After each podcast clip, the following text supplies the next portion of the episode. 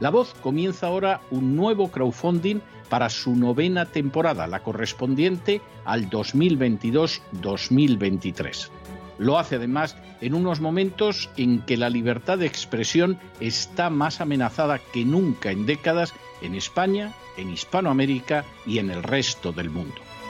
Una vez más, como en las temporadas anteriores, está en sus manos la conclusión o la continuidad del programa La Voz.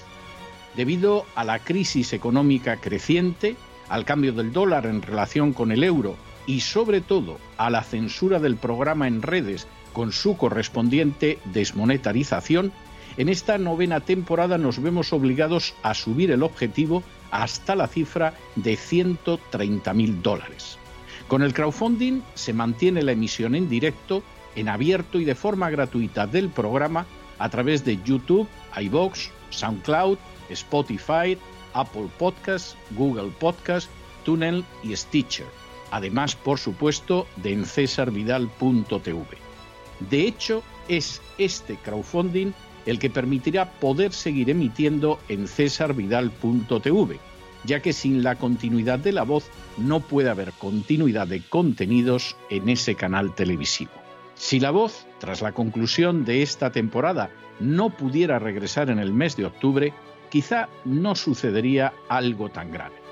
Una vez más, habría quedado de manifiesto, como tantas veces a lo largo de la historia de las naciones hispanas, que para muchos es preferible quejarse, protestar o amargarse a enfrentarse de manera práctica con un problema concreto.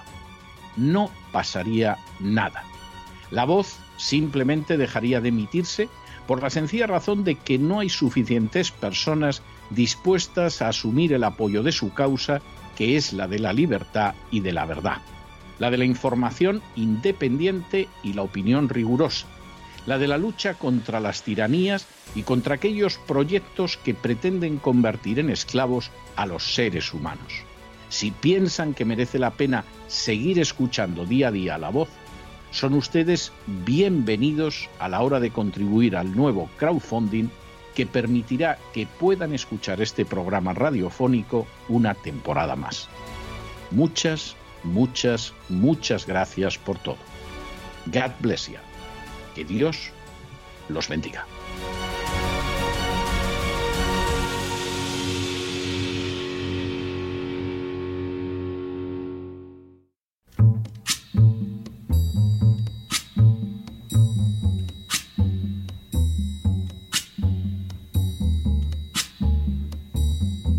La voz con César Vidal, desde el exilio.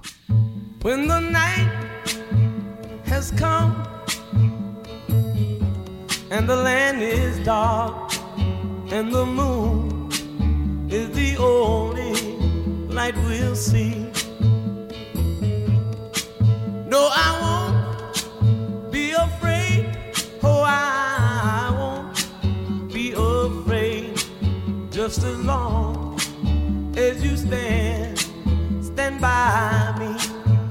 muy buenos días, muy buenas tardes, muy buenas noches y muy bienvenidos a esta nueva singladura de la voz.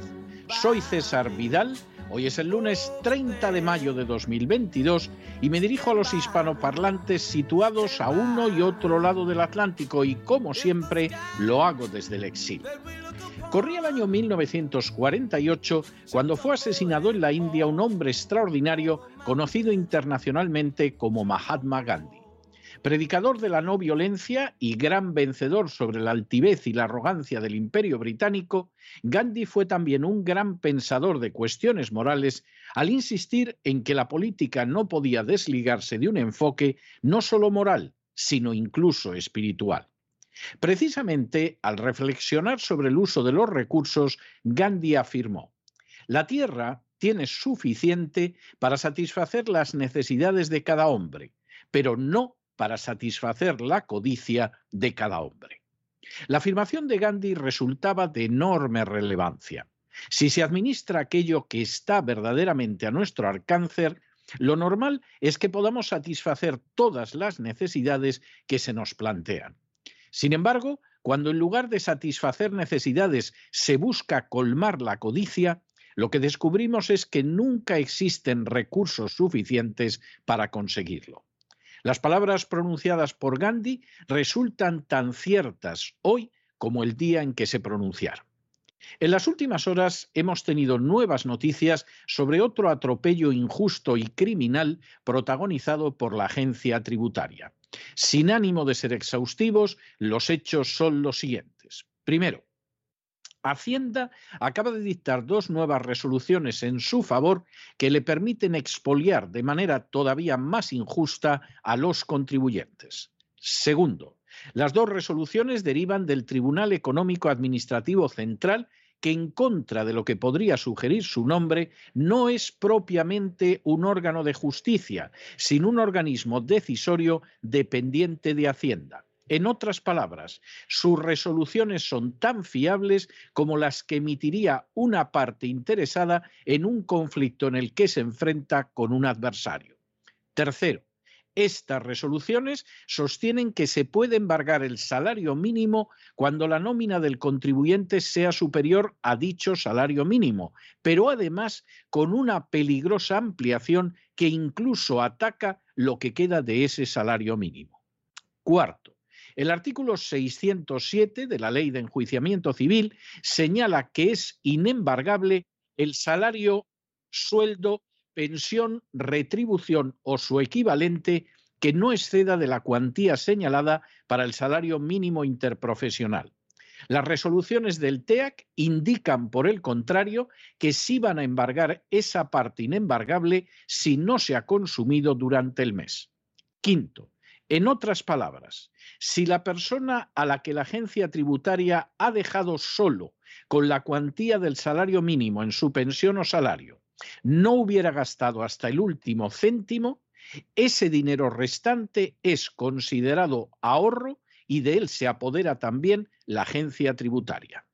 Sexto, de esta manera se mantiene la práctica habitual, ilegal y criminal de la agencia tributaria de embargar el saldo de la cuenta bancaria del contribuyente sin distinguir si el saldo que hay en dicha cuenta proviene de un salario que no se puede embargar por ser inferior al mínimo o si es un salario que ya ha sido previamente embargado según los límites y cuantías definidos por el artículo 607.2 de la Ley de Enjuiciamiento Civil. Séptimo, las dos resoluciones del TEAC que insistamos en ello, no es un verdadero tribunal, sino un brazo de la agencia tributaria, señalan ahora que el salario o la pensión del contribuyente no consumido durante el mes se convierte en ahorro y también es embargado. Octavo. La primera de las resoluciones ha correspondido al caso de un jubilado al que ya la agencia tributaria le quitaba todo lo que llegaba al límite de lo legalmente embargable. Con esta resolución, la agencia tributaria no solo se lleva el máximo legal embargable, sino también aquella cantidad que no es embargable, pero que el pensionista no había gastado y lo hace alegando que se trata de un ahorro. Noveno. En una de las resoluciones del TEAC se señala que en esa cuenta se abonaron 721 euros con 18 céntimos el 1 de septiembre de 2016. Por otra parte, la fecha en que la entidad bancaria procedió a cumplimentar la diligencia de embargo de cuentas bancarias, el saldo de dicha cuenta ascendía a 879 euros con 27 céntimos. Por lo tanto, la diferencia entre el abono de la pensión 721 euros con 18 céntimos y el saldo de la cuenta 879 euros con 27 céntimos era de 158 euros, procediéndose a trabar la mitad 79 euros con 4 céntimos, dado que se trataba de cuenta bancaria compartida. Y décimo, la resolución justifica, pues, dejar en la miseria más absoluta a un pensionista con una interpretación más que discutible de la ley. Así, permite a la agencia tributaria vaciar el resto de la cuenta bancaria a pesar de que el importe allí depositado tuviera su origen en salarios no consumidos. Como hemos indicado en ocasiones anteriores, el régimen actualmente vigente en España no es una democracia. Se trata más bien de un modelo similar al del antiguo régimen, el anterior a la Revolución Francesa. Bajo el ropaje de una monarquía parlamentaria, las castas privilegiadas roban, saquean y expolian a aquellos que producen riqueza en mayor o menor medida. Y ese latrocinio sistemático cuenta con elementos esenciales en los presupuestos públicos y con un brazo privilegiado que es la agencia tributaria. Gracias a ambos mecanismos, la gente se ve despojada del fruto de su trabajo, en muchas ocasiones hasta dejarla por debajo del nivel de subsistencia, para que de ese fruto se aprovechen fundamentalmente las castas privilegiadas. Para colmo, esas acciones se intentan justificar mediante un tercer mecanismo, el TEAC, que en contra de lo que su nombre indica, no es un verdadero tribunal, sino una entidad que depende del Ministerio de Hacienda y que, lógicamente, siempre da la razón a los sicarios de la agencia tributaria. De esta manera, el contribuyente ve retrasada por años la posibilidad de recurrir a la Administración de Justicia. Es robado de manera previa y en multitud de ocasiones acaba rindiéndose permitiendo que lo expolien de manera criminal. ¿Hasta qué punto este mecanismo priva de justicia a millones de contribuyentes puede verse en el hecho de que los que deciden resistir hasta el final obtienen una victoria judicial en más de un 51% de los casos? En otras palabras, si todos pudieran acudir a los tribunales desde el primer día de manera ecuánime, las resoluciones de la agencia tributarias invalidadas muy posiblemente superarían el 80 e incluso el 90%. Dado que el sistema político-social en España es solo una inmensa estructura de saqueo, resulta imposible que haya recursos suficientes. En realidad, si en España las castas privilegiadas no pudieran imponer sus deseos y caprichos, la nación contaría con recursos más que suficientes para tener la educación de calidad que no tiene la sanidad digna de la que carece y las pensiones decentes que brillan por su ausencia. Sin embargo, la codicia desmedida e inmensa de las castas privilegiadas convierte esa posibilidad en una imposibilidad total y absoluta. En medio de una crisis que se dirige hacia la suspensión de pagos de la nación, los partidos políticos y los sindicatos, sin excepción, reciben más dinero. La Iglesia Católica es receptora todavía de más fondos. La banca y el conjunto de los empresarios ven aumentados sus privilegios y el aparato del Estado aumenta en decenas de miles de nuevos parásitos para alimentar a las clientelas de las castas privilegiadas. Es obvio que para satisfacer toda esa codicia desmedida e irracional no hay recursos. Y el resultado es que la agencia tributaria roba más, ya que sus sicarios perciben jugosos bonus a cambio de saquear a sus víctimas, y la nación se endeuda de manera imposible de remediar. Que nadie les engañe, porque la causa de ese desastre no es otra que la codicia desmedida de las castas privilegiadas. Para enfrentarse con ello, primero, si ya sufren cualquiera de los embargos de la agencia tributaria, embargos que suelen ser ilegales e injustos, saquen del banco cualquier cantidad hasta el último euro que exceda del salario mínimo. Porque aunque forme parte del salario mínimo, la agencia tributaria ya ha decidido robársela alegando que son ahorros. Segundo, recurran contra este tipo de acciones de la agencia tributaria en la esperanza de que en algún momento la verdadera Administración de Justicia, no el TEAC, les dé la razón y puedan recuperar lo que durante años les robaron unos miserables esbirros cobra bonus. Y tercero, no se dejen engañar por ninguna de las castas privilegiadas ni por sus furcias mediáticas. Todos y cada uno de ellos, por mucho que les sonrían, son enemigos del pueblo. Esos enemigos del pueblo, como señaló Gandhi, marcan con su codicia la diferencia entre que ustedes puedan suplir tranquilamente sus necesidades o que no solo no las puedan satisfacer, sino que además los sicarios de la agencia tributaria, aprovechándose de sus bonus, les arrebaten a ustedes lo poco, poquísimo que les queda.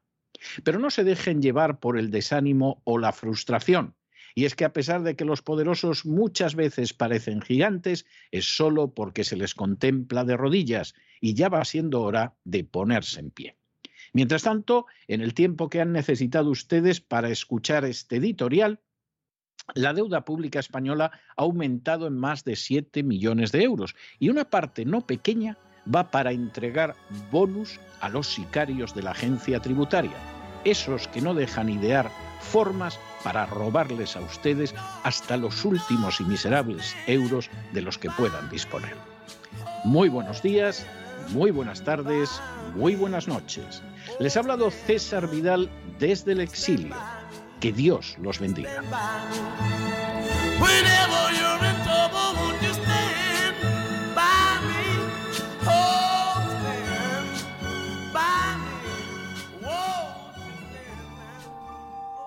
Esta sección está patrocinada por crowdfunding con el siguiente mensaje. Nuestro Señor Jesucristo, el único Dios verdadero, es misericordioso y nuestro Salvador.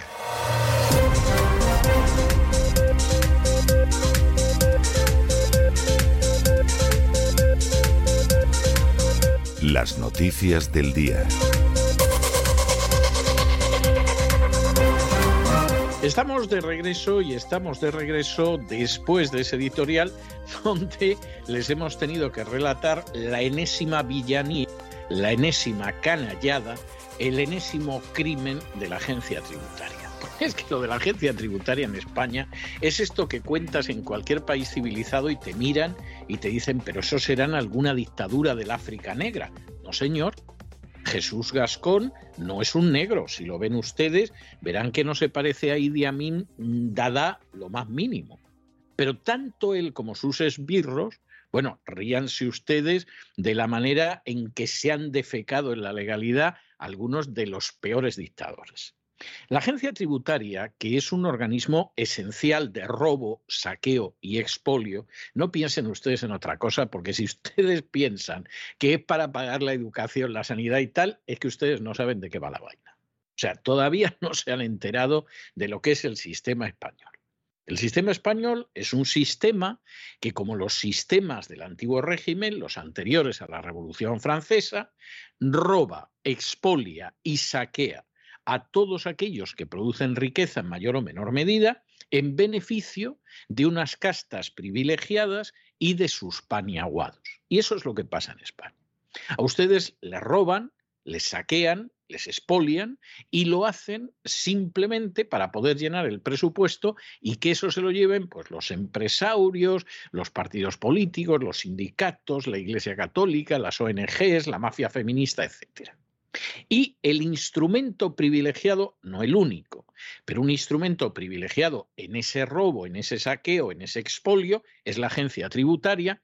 Y por si quedara alguna duda, pues a los sicarios se les paga un bonus, no sea que en algún momento, por esa tradicional holgazanería que tienen muchos funcionarios, decidieran robar menos a los contribuyentes.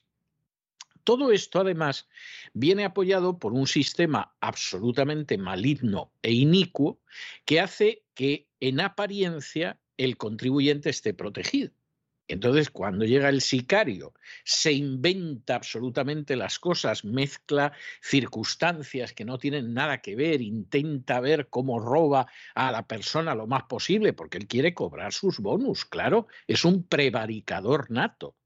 Bueno, cuando eso sucede, pues daría la sensación de que el contribuyente puede ir inmediatamente a la Administración de Justicia y que la Administración de Justicia lo proteja porque se da la circunstancia de que más del 51% de las causas que llegan a la Administración de Justicia las pierde la agencia tributaria. Prueba más que sólida de que son la prevaricación sistemática. ¿Cómo hacemos que la gente se desmoralice y no vaya a la Administración de Justicia? Creamos el TEAC.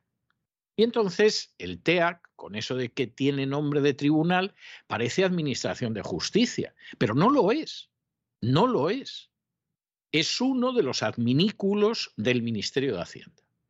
Y claro, esto es fantástico. Ustedes imagínense que tienen un juicio con un vecino que tiene un campo al lado del suyo y que les roba un trocito de su campo porque ha llegado a la conclusión de que por qué no va a poder el poder plantar viñas en el campo que es de ustedes y se lo quita. Entonces ustedes inmediatamente, vamos, hay que llamar a la policía y que iniciar una acción legal. Yo tengo que recuperar mi campo. Y entonces cuando usted llega ante el tribunal, resulta que el tribunal está formado por su vecino y por sus parientes. Y ustedes dirían, pero hombre, por Dios, esto es una burla, esto es inaceptable. Eso es lo que pasa en España con el TEAC. El TEAC no es un tribunal en un sentido real de lo que debe ser un tribunal. El TEAC es un instrumento del propio Ministerio de Hacienda. Y cuando usted llega y dice, oiga, que el buscabonus ese, cuyo padre es absolutamente desconocido, aunque su madre sea una santa, resulta que me ha hecho aquí una inspección que es criminal, me roba, etcétera, etcétera. Entonces, quien decide es el propio Ministerio de Hacienda. Y claro, como ustedes comprenderán, a ustedes, pobres infelices, ¿cómo les va a dar la razón si lo que pretende es robarles de manera impune? Es imposible. Ese es el sistema español. Es algo tremendo. Claro, uno dice, bueno, no me da la razón el TEA, que es el Ministerio de Hacienda, sigo pleiteando. Sí, pero enfrente usted tiene a todo el aparato del Estado decidido a robarlo y además pagado con lo que le han robado a usted. Y usted para defenderse tiene que contratar además un abogado. Y claro, ya esto es el remate. Y continuamente van ideando más formas de robar a la gente. Por ejemplo, la ley te impide, la ley de enjuiciamiento civil, que es anterior a la agencia tributaria, o sea que algo de decencia puede que tuviera, te impide embargar a una persona lo que sería el salario mínimo o una pensión que tenga la cuantía del salario mínimo. Es decir, usted me puede embargar por ahí lo que haya de más allá, pero no me puede embargar el salario mínimo, ni me puede usted embargar la cuantía de una pensión con el salario mínimo. La ley de enjuiciamiento civil no puede ser más clara. ¿Y qué dicen entonces los sicarios miserables de la agencia tributaria, buscabonus, chupasangres, carentes de cualquier cualidad humana? Ah, bueno, pues muy bien.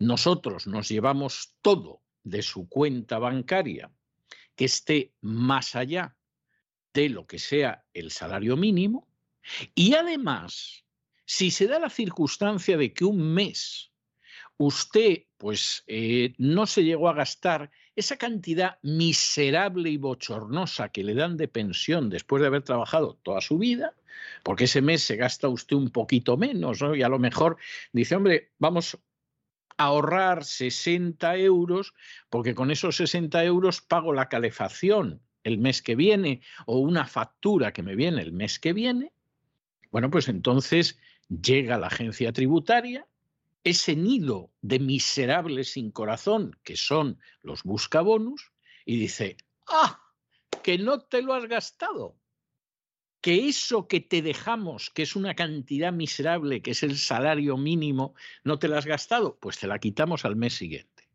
porque consideramos que es un ahorro y como consideramos que es un ahorro, te la podemos embargar.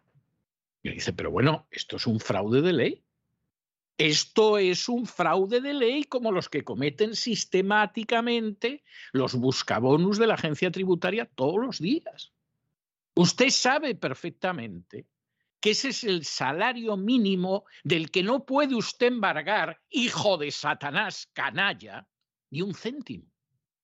¿Y qué hace? Que lo embarga. Y ese pobre anciano que cuenta con eso, a lo mejor para poder encender la calefacción al mes que viene, porque le viene el pago de la comunidad de la calefacción, o que cuenta con eso para comprarse unos zapatos, o que cuenta con eso para a lo mejor poder cambiar de pantalones, y que forma parte del salario mínimo inembargable, llega el TEA que dice, ah, pero como no se lo ha gastado, se convierte en ahorro. Y nosotros, violando de la manera más indecente la ley de enjuiciamiento civil, se lo quitamos. Realmente se necesita ser un miserable sin corazón, un canalla desprovisto de lo más elemental de la naturaleza humana, un ser carente de compasión y sobre todo un prevaricador del tamaño del Taj Mahal para hacer eso. Y además hacerlo con la gente que lo hace. Estamos hablando de pobres ancianos. Estamos hablando de pensionistas. Estamos hablando de gente que padece una minusvalía física. Estamos hablando de familias enteras, pues las van a reducir al hambre y a la miseria. Y a muchos ancianos, como a muchos empresarios a los que han quebrado injustamente, los llevarán al suicidio y a la muerte. Y teniendo las manos manchadas de sangre por lo que hacen, encima van a estar encantados de la vida porque cobran su bonus. Es algo verdaderamente que, indica hasta qué punto de envilecimiento ha llegado el sistema en España y también hasta qué punto de ovejunización se produce la reacción de la gente. Porque estos miserables no merecen vivir en sociedad. Una gente que en un momento determinado se inventa más fraudes de ley, más fraudes de ley, para robarle unos pocos euros a un anciano, a un pensionista, a un mutilado, a una persona con minusvalías. Una persona así no es digna de vivir entre los hombres y seguramente tampoco entre las bestias. Porque incluso las fieras no se devoran entre sí. Bueno, claro, ellos dirán que a fin de cuentas, por un lado estamos los buscabonus y por otro lado el resto de los mortales y los podemos devorar. Pero esto indica hasta qué punto el sistema español se ha envilecido. Y hasta qué punto el sistema español pues es un sistema que en un momento determinado va a acabar explotando. Porque esto no se puede mantener indefinidamente, pero también indica hasta qué punto la sociedad española ha endurecido su corazón hacia los necesitados. Esto, como la muerte de decenas de miles de ancianos en residencias durante el coronavirus, tendría que provocar una reacción social tendría que pasar por pedir la cabeza de todos estos canallas y de aquellos que les dirigen y les dan órdenes.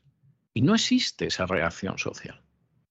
La sociedad cierra los ojos a los pobres enfermos a los que se abandona, a los ancianos a los que se deja morir totalmente solos e inasistidos, a esos pensionistas y jubilados a los que se roba todavía más de lo que ya se les roba creando nuevos fraudes de ley como este.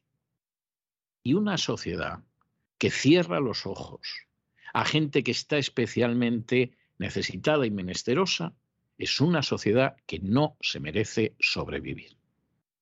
Porque es una sociedad que solamente se entera de esto cuando de pronto le afecta. ¿eh? De pronto vamos a ver jugar al Real Madrid y entonces descubrimos lo que es la inmigración masiva e ilegal que impulsa la agenda globalista. Lo descubrimos cuando de pronto esta gente te roba, que te quita el móvil, te arranca la cartera o le toca las nalgas a tu novia. ¡Ah! Y entonces de pronto la reacción.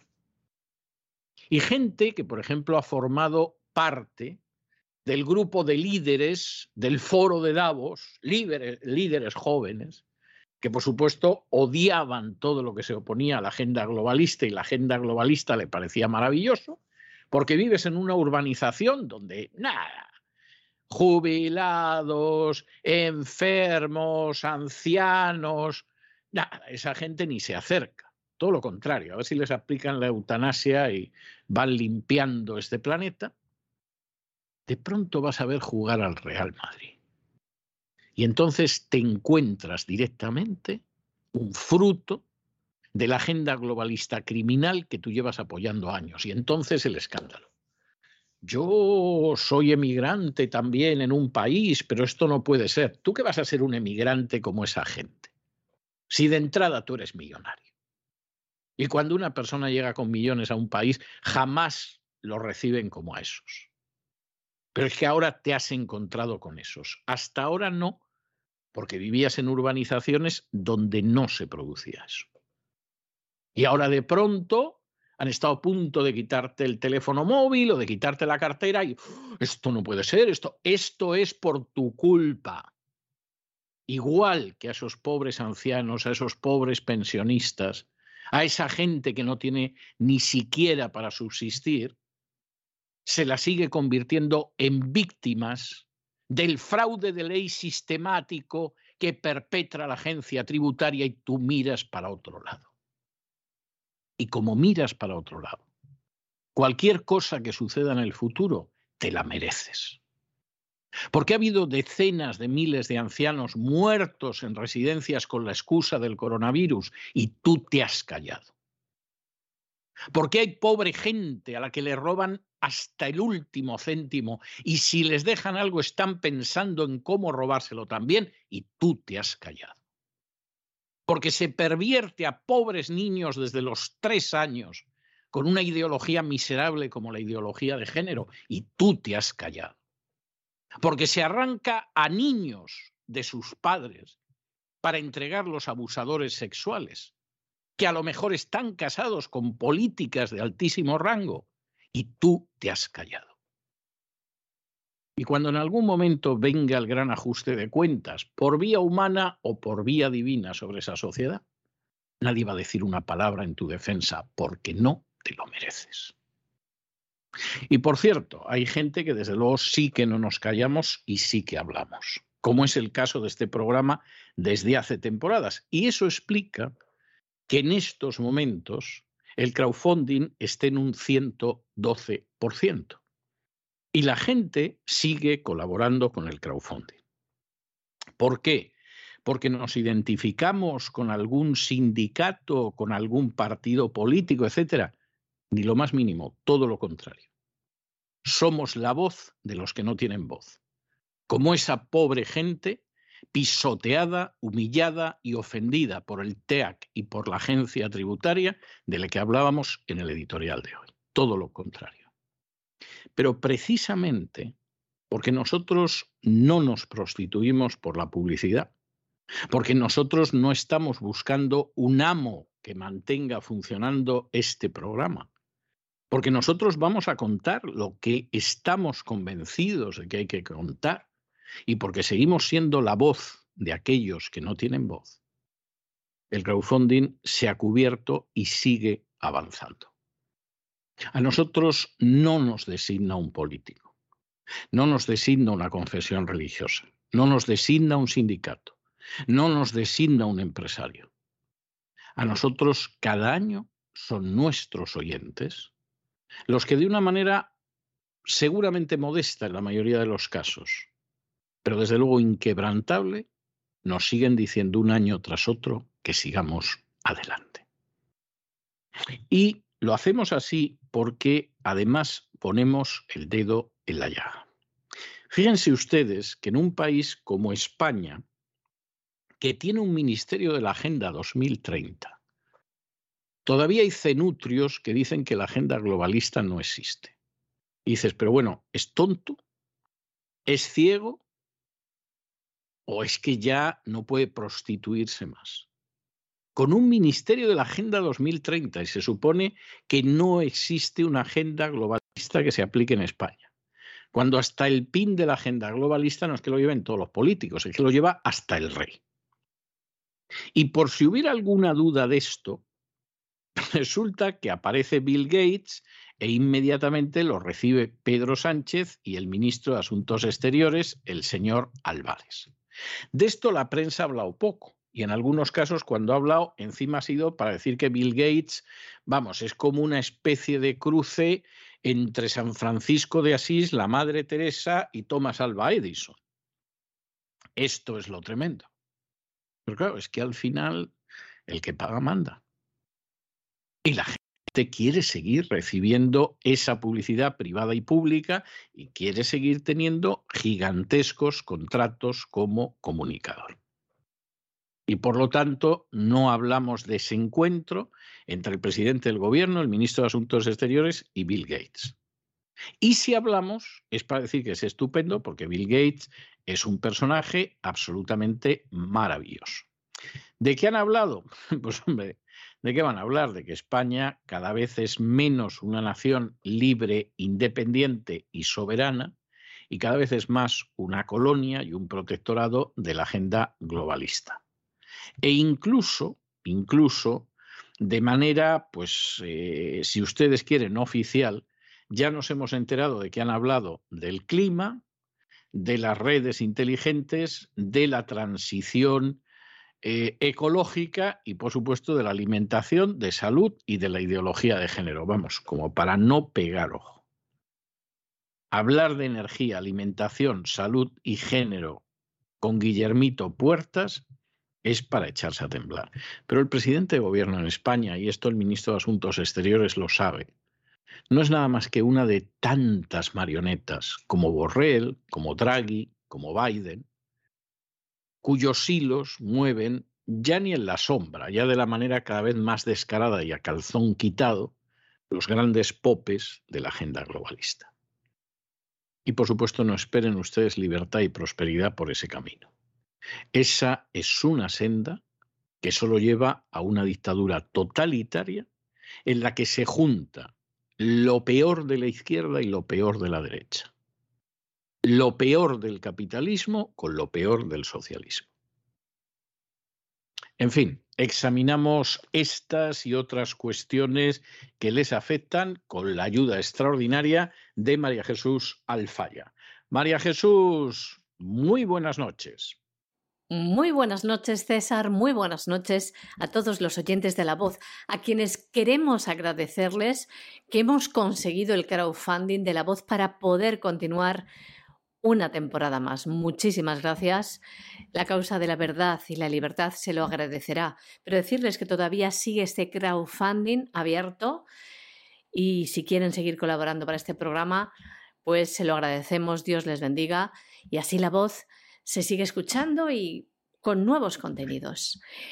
Y vamos con España, donde tenemos, como saben, un Ministerio de Agenda 2030 y pese a esto, Todavía hay personas que no saben qué es la agenda globalista o que no creen que exista. Hace unos días el presidente del gobierno Pedro Sánchez, el ministro de Exteriores José Manuel Álvarez y otros altos cargos del gobierno se reunieron con el magnate Bill Gates. Un encuentro al que no dieron mucho bombo y tampoco hubo rueda de prensa para que conozcamos de qué han hablado. Únicamente el pasado 27 de mayo la web oficial de la Moncloa escribía cuatro líneas y colgaba unos vídeos del encuentro. La web de Moncloa decía lo siguiente, se lo vamos a leer. El presidente del gobierno, Pedro Sánchez, ha recibido al presidente de la Fundación Bill y Melinda Gates, Bill Gates. Durante el encuentro han abordado los grandes retos globales, como la lucha contra el cambio climático y la necesidad de cumplir los Objetivos de Desarrollo Sostenible de Naciones Unidas. Sánchez y Gates han hablado también del compromiso de España con la salud global, de la donación de vacunas contra la COVID-19, un tema en el que ambos líderes están comprometidos, y también de la necesidad de fortalecer las estructuras multilaterales para estar preparados ante posibles pandemias. Y continúa diciendo esta breve nota de prensa en la web de la Moncloa. Los líderes han tratado la crisis alimentaria y la crisis energética, agravadas por la guerra en Ucrania. Sánchez y Gates han coincidido en su interés en profundizar en la colaboración entre el Gobierno de España y la Fundación Gates en temas de innovación en el sector de la energía. En concreto, podrían cooperar para acelerar la transición ecológica, profundizar en los vínculos entre clima y seguridad y en temas de interconexiones y redes inteligentes. Por su parte, Bill Gates ha coincidido con Sánchez en su interés por profundizar en la colaboración entre el Gobierno de España y la Fundación Gates en temas de innovación en el sector de la energía, la alimentación, la salud y el género. Después también en las redes sociales que mostraban fotos del evento, el ministro de Exteriores, por ejemplo, decía lo siguiente que han hablado sobre la importancia del partenariado público-privado en cooperación para salud, género, adaptación climática y transición y seguridad energética. Como ven, pura agenda globalista, es decir, lo que ya apuntaban en el evento 201 organizado por el Foro de Davos en el año 2019, que quiere en colaboración este partenariado público-privado, es la colaboración entre el ámbito público y el privado, para hacer, por ejemplo, frente a pandemias y luchar, añaden, contra la desinformación. Es decir, desinformación es lo que se sale del discurso oficial que le interesa a la agenda globalista. ¿Quieren entonces ustedes más evidencias de que España está rendida a la agenda globalista? El presidente Pedro Sánchez y la plana mayor del gobierno sacan pecho porque Bill Gates ha venido a visitarles. Gates, uno de los ideólogos de este plan global mundial totalitario, que quiere personas sometidas, que no piensen, adoctrinadas, en las que no exista en esta sociedad propiedad privada y que la gente viva de paguitas para tenerlas controladas. No tendrás nada y serás feliz, como saben, es el lema de esta agenda, el sueño de cualquier comunista. Bueno, y hoy empezábamos el editorial y luego lo recordábamos en el boletín informativo hablando de cómo en la prevaricación más pastosa y vomitiva la agencia tributaria se dedica a robar a los pobres infelices a los que solo les queda el salario mínimo interprofesional, pero ahora ni el salario mínimo interprofesional. En otras palabras, no dejen ustedes ese dinero en el banco.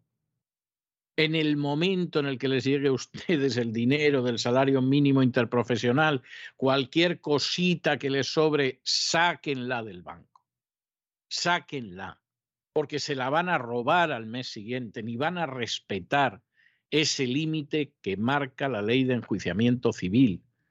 Solo quieren robarles, ustedes no les importan. Son como el que coge un cerdo y lo mata por mucho que chille para inflarse a comer carne de cerdo durante la matanza. Saquen ese dinero del banco. En el momento en el que llegue el dinero, sáquenlo porque inmediatamente llega la agencia tributaria y les roba todo.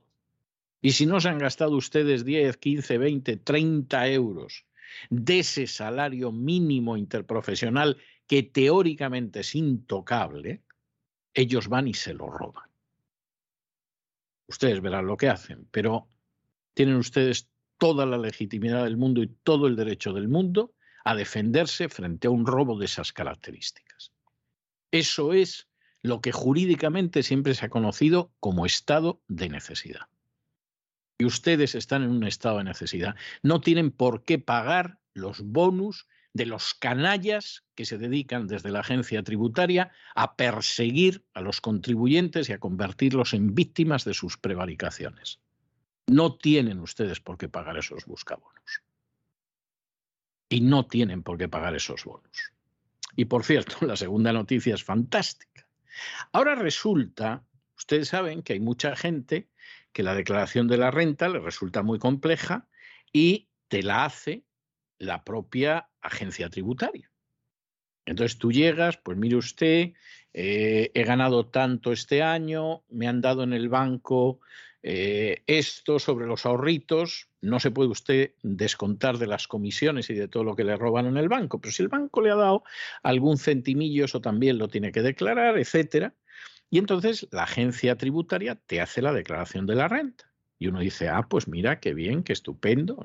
Tienen un detalle, ¿no? Siempre nos están robando, pero en este caso tienen un detalle. Ya. Pero es que la agencia tributaria resulta que también se equivoca. Sí, sí, sí, sí, sí, sí. Esta gente nunca se equivoca a favor del contribuyente. Siempre se equivocan a favor de ellos, pero se equivocan. Y entonces, luego resulta que después de que la declaración de la renta te la ha hecho un sicario de la agencia tributaria, te llega una nota en la que te dicen que hay errores y que tienes que pagar una serie de cantidades. Y uno dice, pero bueno, vamos a ver, pero si es que esta declaración me la hicieron ustedes. Si no es que yo quiera esconder 200 euros que había por aquí, si yo les dejé a ustedes todos los papeles para que me hicieran la declaración, sí, y te la hemos hecho mal. Y ahora te multamos y además te imponemos una sanción como si hubieras incurrido en negligencia, en dolo, en ocultación de datos o en mala fe.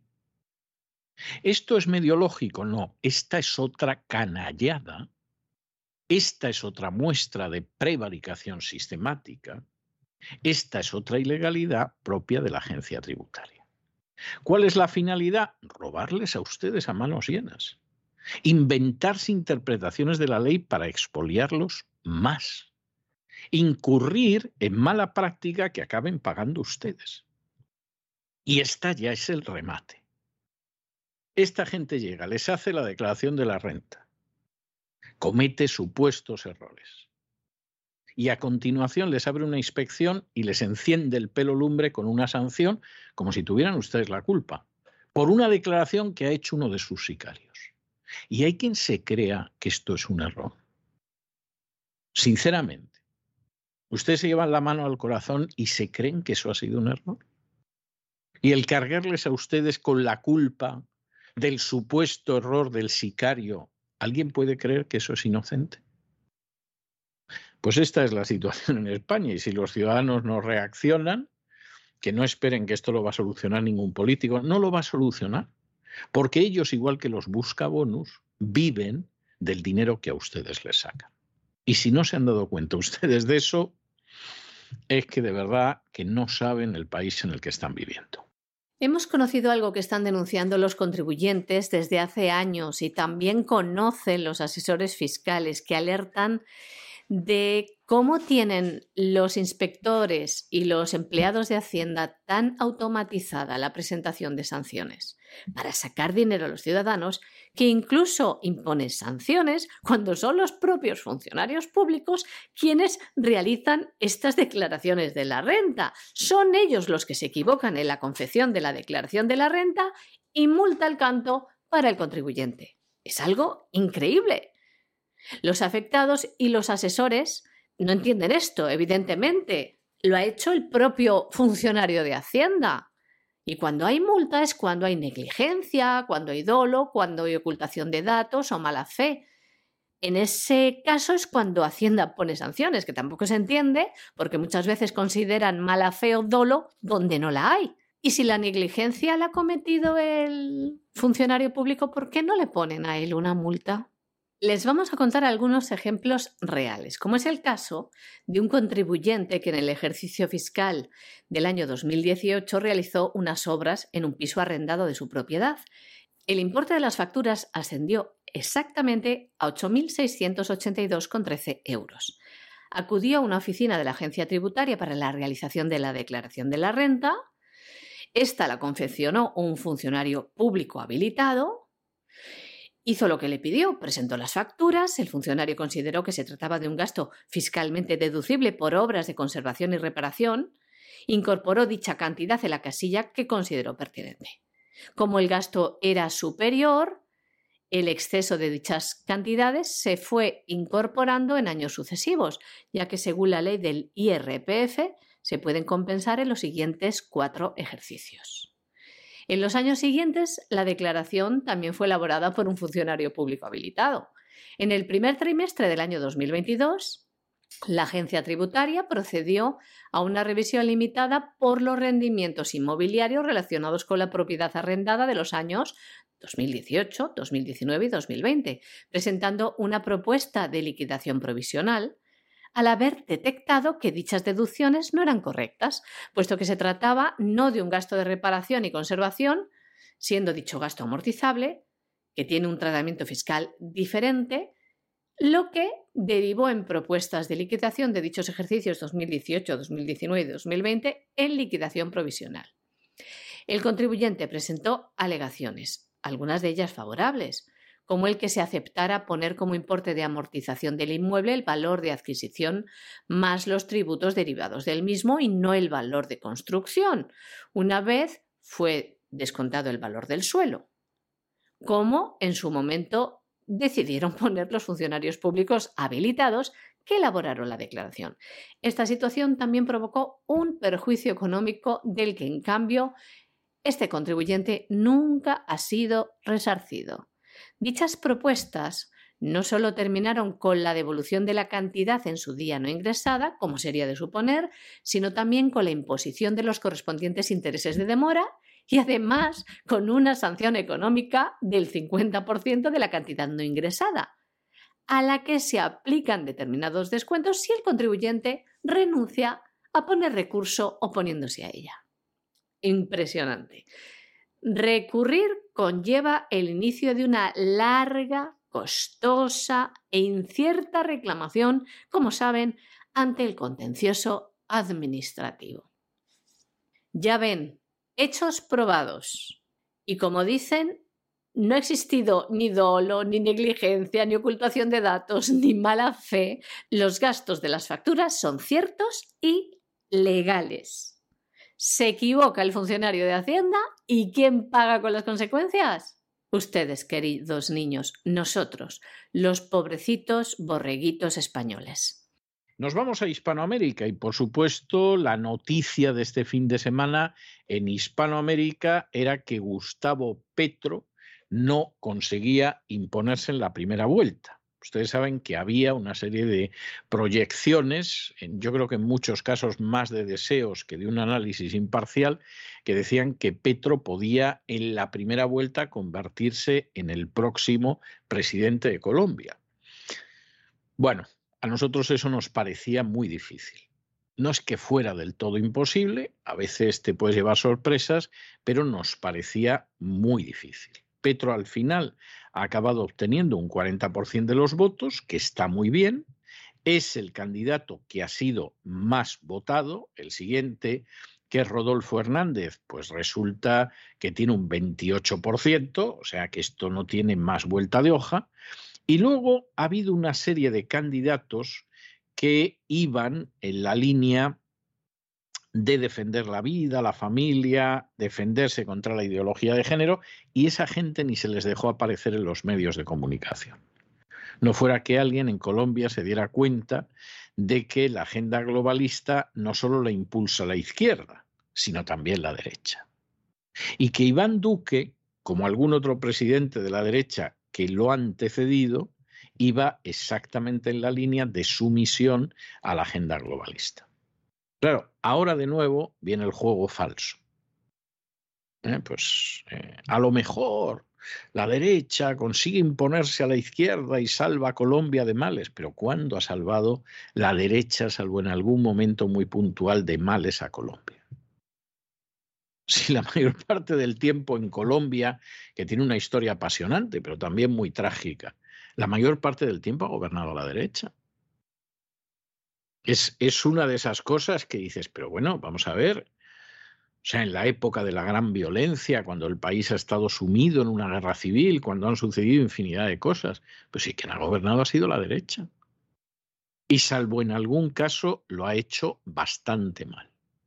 Y ahora mismo salen de una presidencia de la derecha sometida a Soros de una manera escandalosa bueno, no solo sometida a Soros, sometida también a la OTAN, porque ya nos contarán ustedes por dónde pasan los intereses nacionales de Colombia para convertirse en socio de la OTAN y mandar militares colombianos a Ucrania a que entrenen a los ucranianos, que alguien nos lo explique.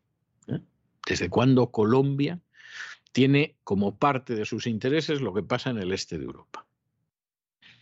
Porque a pesar de que durante décadas hemos estudiado la historia de Colombia, no lo vemos por ningún sitio. Estas elecciones, lamentablemente, gane o no gane Petro, tienen todo el aspecto de acabar con una victoria de la agenda globalista. Y si eso sucede, realmente el panorama que se le abre a Colombia o que se le continúa a Colombia verdaderamente es tremendo verdaderamente tremendo. La izquierda colombiana con Gustavo Petro al frente se impuso en la primera vuelta de las elecciones colombianas que tuvieron lugar este pasado domingo. El candidato de la coalición de izquierda, Pacto Histórico, obtuvo un 40,32% de los votos, lo que supone 8 millones y medio de papeletas para él. El doble de los votos obtenidos en los pasados comicios del año 2018. Pero Gustavo Petro necesitará un millón de votos más si quiere gobernar en Colombia. En cualquier caso, los resultados de esta primera vuelta muestran un nuevo mapa político. En segunda posición ha quedado Rodolfo Hernández, de la Liga de Gobernantes Anticorrupción, exalcalde de la ciudad de Bucaramanga, de 77 años y que recibió el 28% de los sufragios, casi 6 millones de votos. Ahora ambos candidatos deberán medirse la segunda vuelta electoral que se celebrará el próximo 19 de junio. Los resultados del preconteo realizado por la Registraduría Nacional del Estado Civil muestran a Gustavo Petro Urrego, candidato por el Pacto Histórico, que se ha fortalecido en diferentes regiones del país, incluyendo el Caribe colombiano. Obtuvo la mayor votación en 18 departamentos, más el Distrito Capital de Bogotá. Ganó en los departamentos de Amazonas, Atlántico, Bolívar, Cauca, César, Chocó, Córdoba, Guainía, La Guajira, Magdalena, Nariño, Putumayo, Quindío, Risaralda, San Andrés, Sucre, Valle y Baupés. La sorpresa de la jornada, porque no estaba en segundo lugar en las encuestas, fue el alcalde de Bucaramanga, Rodolfo Hernández, quien registró la mayor votación en 13 departamentos. Arauca, Bocayá, Caldas, Caquetá, Casanare, Cundinamarca, Guaviare, Huila, Meta, norte de Santander, Santander, Tolima y Bichada. Sin embargo, el exalcalde de Medellín apenas pudo ganar en un solo departamento. En su natal Antioquia obtuvo 1.385.565 votos, frente a los 682.282 de Gustavo Petro y los 521.390 de Rodolfo Hernández. Fico Gutiérrez es quizás el gran derrotado de la jornada por las expectativas generadas en las encuestas de intención de voto. La sorpresa fue Rodolfo Hernández, como les contamos, que pasa la segunda vuelta con Gustavo Petro. Pero hay que decir algo, la suma de las dos formaciones de derechas, las de Hernández y las de Fico, de Equipo Colombia, suman 11 millones de votos. El mismo Fico anunció ese mismo domingo que apoyaría a Hernández para que Petro no llegara al poder porque, dice, representa una amenaza para Colombia. Hay que decir también que el otro gran derrotado fue Sergio Fajardo, que fue también alcalde de Medellín. Quedó cuarto con casi 900.000 votos. También ha ofrecido reunirse hoy para definir una posición colectiva y decidir a quién apoya en la segunda vuelta. Bueno, y la Fiscalía del Perú ha anunciado que va a investigar al presidente Pedro Castillo por una presunta comisión de delitos de organización criminal, tráfico de influencias y colusión agravada. Eh, esto es cierto, es decir, esto es algo que efectivamente se corresponda con la realidad.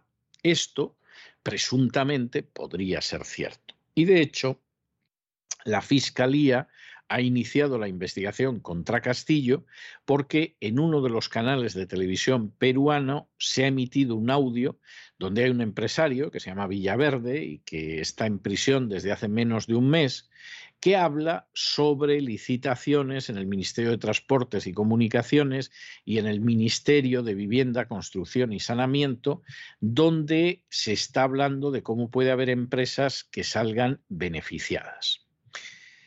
Eh, ¿Esto tiene que ver realmente con Castillo? Puede que sí, puede que no. Es decir, puede darse la situación de que efectivamente Castillo conociera esto. Puede ser. Pero no es nada que esté tan claro ni tan seguro. Y da la sensación de que hay un sector de la Administración de Justicia en Perú que ha decidido que se lleva por delante a Castillo pase lo que pase. Ahora, ¿hay corrupción en el Perú? La hay. Hay gente que entra dentro de la política interna de los ministerios para llenarse los bolsillos. Hombre, no les quepa a ustedes la menor duda. Hubo algún candidato que no ganó en estas elecciones que tenía como parte de su programa que todos los ministerios del gobierno se los llevaba a otra ciudad distinta de Lima. A lo mejor no iba a cobrar nada por eso, pero cuesta tanto creerlo en un país como el Perú.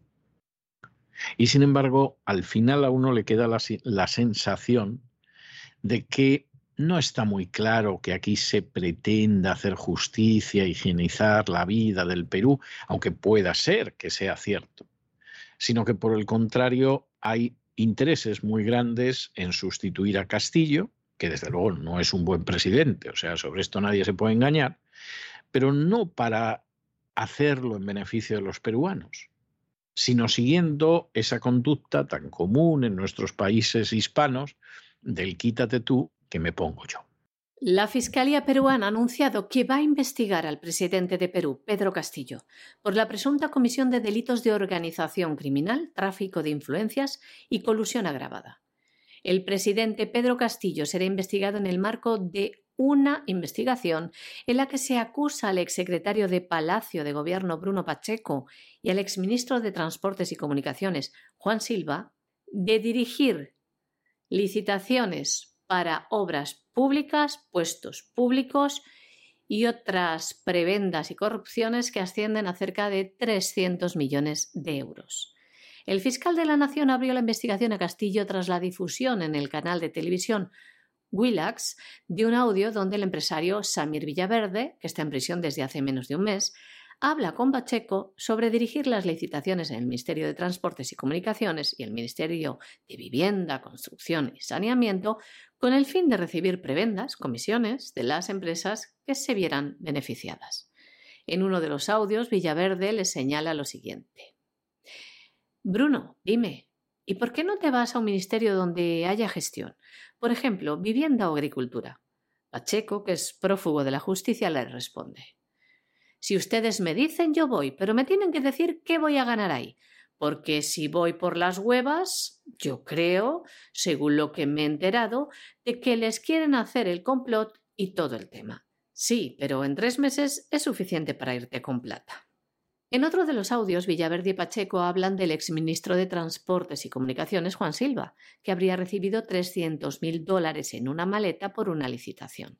Presuntamente, el presidente Pedro Castillo conocía de esta operación ilícita, por eso la Fiscalía va ahora contra él.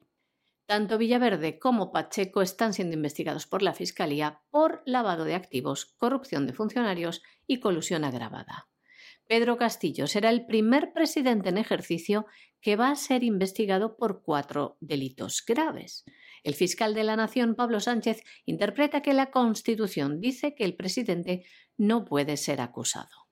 Y nos vamos a política, a la política internacional, y nos vamos a Ucrania. ¿Por qué nos vamos a Ucrania? Pues miren ustedes lo que son las cosas. Llevamos meses escuchando que a Putin le iban a dar un golpe de Estado en Rusia. Esto es como el famoso refrán de soñaba el ciego que veía y soñaba lo que quería. Es decir, hay una serie de cuestiones que se lanzan. Pues Putin tiene una enfermedad incurable, pues a ver si se muere y salimos adelante con toda la operación de Ucrania. Bueno, pues el ejército ruso está empantanado porque las fuerzas ucranianas resisten como leones.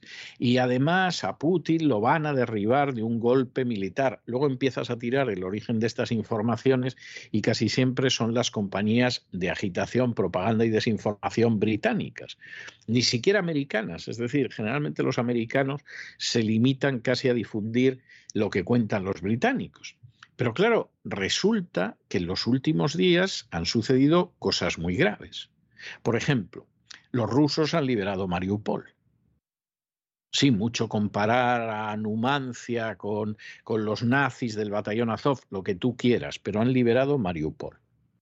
Y la gente de Mariupol ha empezado a contar lo que son los nazis ucranianos y no los dejan bien.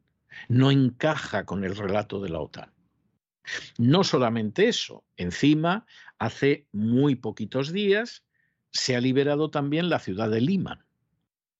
Con lo cual, efectivamente, la defensa del Donetsk y la defensa del Donbass por parte de los ucranianos se ha puesto muy cuesta arriba.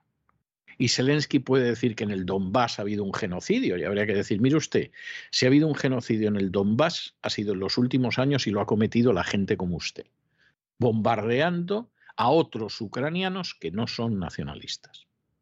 Si ha habido unos genocidas en el Donbass han sido ustedes, los nacionalistas ucranianos. Pero claro, es que resulta que uno iba leyendo las noticias y parecía que los ucranianos iban a entrar en Moscú el día menos pensado. Y ahora llevan una racha en la que no paran de perder posiciones. Y en la que el mando militar ucraniano, con bastante sentido, le ruega y le suplica a Zelensky que les permita retirar sus tropas, porque las fuerzas rusas los pueden acabar cercando. ¿Y qué sucede? Pues que si los cercan esto se acaba, pero vamos, va a ser muy rápido. Y Zelensky no quiere permitir la retirada. Porque como todos los liberticidas, este era un problema que tenía también en su día Stalin y que lo tuvo Hitler, una retirada la consideran como la peor propaganda que se puede hacer de sus Fuerzas Armadas. Y claro, eso acaba concluyendo en grandes operaciones de cerco como los grandes cercos que consiguió la Wehrmacht en la Operación Barbarroja contra el Ejército Rojo, o como el gran cerco de Stalingrado conseguido por el Ejército Rojo sobre la Wehrmacht a finales del año 42 y concluido a inicios del 43. Y esa es la situación de Zelensky. Y ahora los rumores van más en la línea de que lo mismo los militares le acaban dando un golpe a Zelensky porque evidentemente no están dispuestos a una matanza que no tiene ningún sentido, entre otras cosas porque la OTAN ha decidido que va a combatir la guerra de Ucrania hasta la muerte del último ucraniano. Y evidentemente hay gente que se da cuenta. Todo esto tiene su lado cómico. Yo recuerdo haber escuchado a mi padre, que lo contaba con especial gracejo, cómo la manera en que se radiaban los partidos de la selección española en la radio de Franco era algo que te dejaba desconcertado. Porque el comentarista español te estaba hablando de la ventaja de España, la ventaja de España, España domina el campo, el equipo español se está imponiendo y de pronto se oía gol de Inglaterra. Y mi padre decía, te volvías loco imaginando cómo se habían movido los dos equipos en el campo, porque claro, lo que te iba contando el comentarista es que teníamos acogotados a los de la selección británica, los de la selección francesa, los de la selección italiana, los de la selección alemana, pero luego perdíamos el partido. Y es exactamente lo que está pasando en Ucrania. Los comentaristas están, bueno, el dominio, la situación controlada, la defensa brava, Ucrania, etcétera, no sé qué, paz. Las fuerzas rusas liberan Mariupol. Paz. Las fuerzas rusas liberan Lima paz. Las fuerzas rusas ahora mismo pueden acabar en una operación de cerco con lo poco que queda ya del ejército ucraniano. Y entonces a ver cómo explican el gol de Inglaterra, que contaba mi padre. La estratégica ciudad de Liman, situada al este de Ucrania, habría sido recuperada por los separatistas prorrusos de Donetsk durante la ofensiva a la región del Donbass, donde el presidente Zelensky afirma que se ha cometido un genocidio. Hay un experto, un politólogo, Marat Bashirov, quien afirma que la caída de Mariupol provocó el rápido colapso de la agrupación sudeste de las Fuerzas Armadas de Ucrania, cerca de la República Popular de Donetsk. Afirma también que Zelensky podría enfrentar un golpe militar en las próximas semanas. Piensa además que militarmente el ejército se retiraría, entregaría el territorio a Rusia, tanto a la margen izquierda del Dnieper y también se consolidaría a la margen derecha. Este pasado sábado se cumplían 94 días de guerra y Volodymyr Zelensky prometía que va a recuperar la zona del Donbass. Bueno, y por supuesto, nosotros estamos absolutamente convencidos de que cualquiera que se informe adecuadamente sabe lo que en estos momentos se juega la humanidad y sabe quién está a cada lado. Claro, los que no se enteran, pobrecitos, o se dejan engañar, o en un momento determinado dejan morir a sus padres miserablemente en una residencia con la historia del coronavirus, pues seguramente no se enterarán. Pero aquí cada vez se habla de una manera más clara y a calzón quitado. Fíjense ustedes que un funcionario del Vaticano, que es el padre Leonir Chiarello, ¿eh? que además es el superior general de la Congregación de los Misioneros de San Carlos, se descuelga estos días en el foro de Davos diciendo que la Iglesia Católica defiende exactamente la agenda del Foro Económico Mundial y que la está aplicando. Y alguno dirá, pero si eso no puede ser, si la agenda del Foro Económico Mundial es el mal en estado puro, si es Soros, si es Bill Gates, si es la Big Pharma, si es gente que recibe a Pedro Sánchez y tiene el cuajo, el descaro y la poca vergüenza de decir que lo está haciendo bien económicamente, que claro, es una de esas cosas verdaderamente increíbles, pero ¿cómo se puede decir una cosa así? El foro de Davos es una de las grandes encarnaciones del mal más diabólico que se pueda imaginar. ¿Y qué hace el Vaticano frente a esto? Decir, hombre, esto no puede ser, o quizá hay unas metas que pueden parecer que están bien, pero, pero no puede ser como lo pretenden. Gente que está diciendo que tiene que desaparecer buena parte de la población mundial, etcétera. Pues no. Al final, pues el padre Chiarello dice lo que algunos llevamos diciendo años. Y es que efectivamente la Iglesia Católica, no estamos hablando del católico de a pie, que seguramente ha sufrido mucho con documentos pontificios como la Laudato Si o el Fratelli Tutti, etcétera, etcétera. católico de a pie está acumulando mucho dolor durante este pontificado. Entre otras cosas, pues no se ha enterado de lo que fueron los anteriores. No, no, estás hablando de gente que forma parte del organigrama de poder del Vaticano. ¿Y qué dice ese organigrama de poder? Que nosotros aplicamos y apoyamos la agenda del foro de Davos. Más claro, verdaderamente imposible. Era evidente, ya se lo hemos dicho en este programa en numerosas ocasiones a través de diversas informaciones. Pero al fin alguien dentro del Vaticano lo reconoce públicamente. En concreto ha sido el padre Leonir Chiarello, superior general de la Congregación de los Misioneros de San Carlos, conocidos como los escalabrianos ha dicho que el Vaticano está aplicando la agenda del Foro Económico Mundial, es decir, la agenda globalista. Chiarello afirma que la Iglesia Católica tiene la intención de implementar políticas y programas para poner en práctica los temas considerados por el Foro de Davos, ya que la Iglesia está comprometida con estos temas. Este clérigo está asistiendo a la cumbre de Davos, organizada por el Foro Económico Mundial. Como saben, la agenda globalista radical busca un mundo de fronteras abiertas, lo que supone una inmigración descontrolada, que es lo que llevamos años sufriendo. La agenda de género, que también sufrimos, la agenda LGTBI, la imposición, la agenda verde, que también la sufrimos, y entre otras cosas, también la gestión de distintas pandemias. ¿Cómo no? Chiarello, a quien el Papa Francisco nombró miembro de la Congregación para los Institutos de Vida Consagrada y las Sociedades de Vida Apostólica, explicó que hay ocho temas fundamentales que el Foro de Davos está considerando en su reunión anual, incluyendo el clima y la naturaleza, una economía más justa, la salud, la asistencia sanitaria, la cooperación mundial, la sociedad y la equidad. Sí, todo muy bonito así, con esas palabras. Y dice que esos temas son también los que interesa a la Iglesia. Además, este superior general dijo que el Vaticano está comprometido con el foro de Davos en trabajar juntos. Y lo explicaba del siguiente modo trabajar bajo el paraguas de la corresponsabilidad y la cooperación internacional para avanzar en la consecución de los resultados de estos temas principales que debatimos en el foro.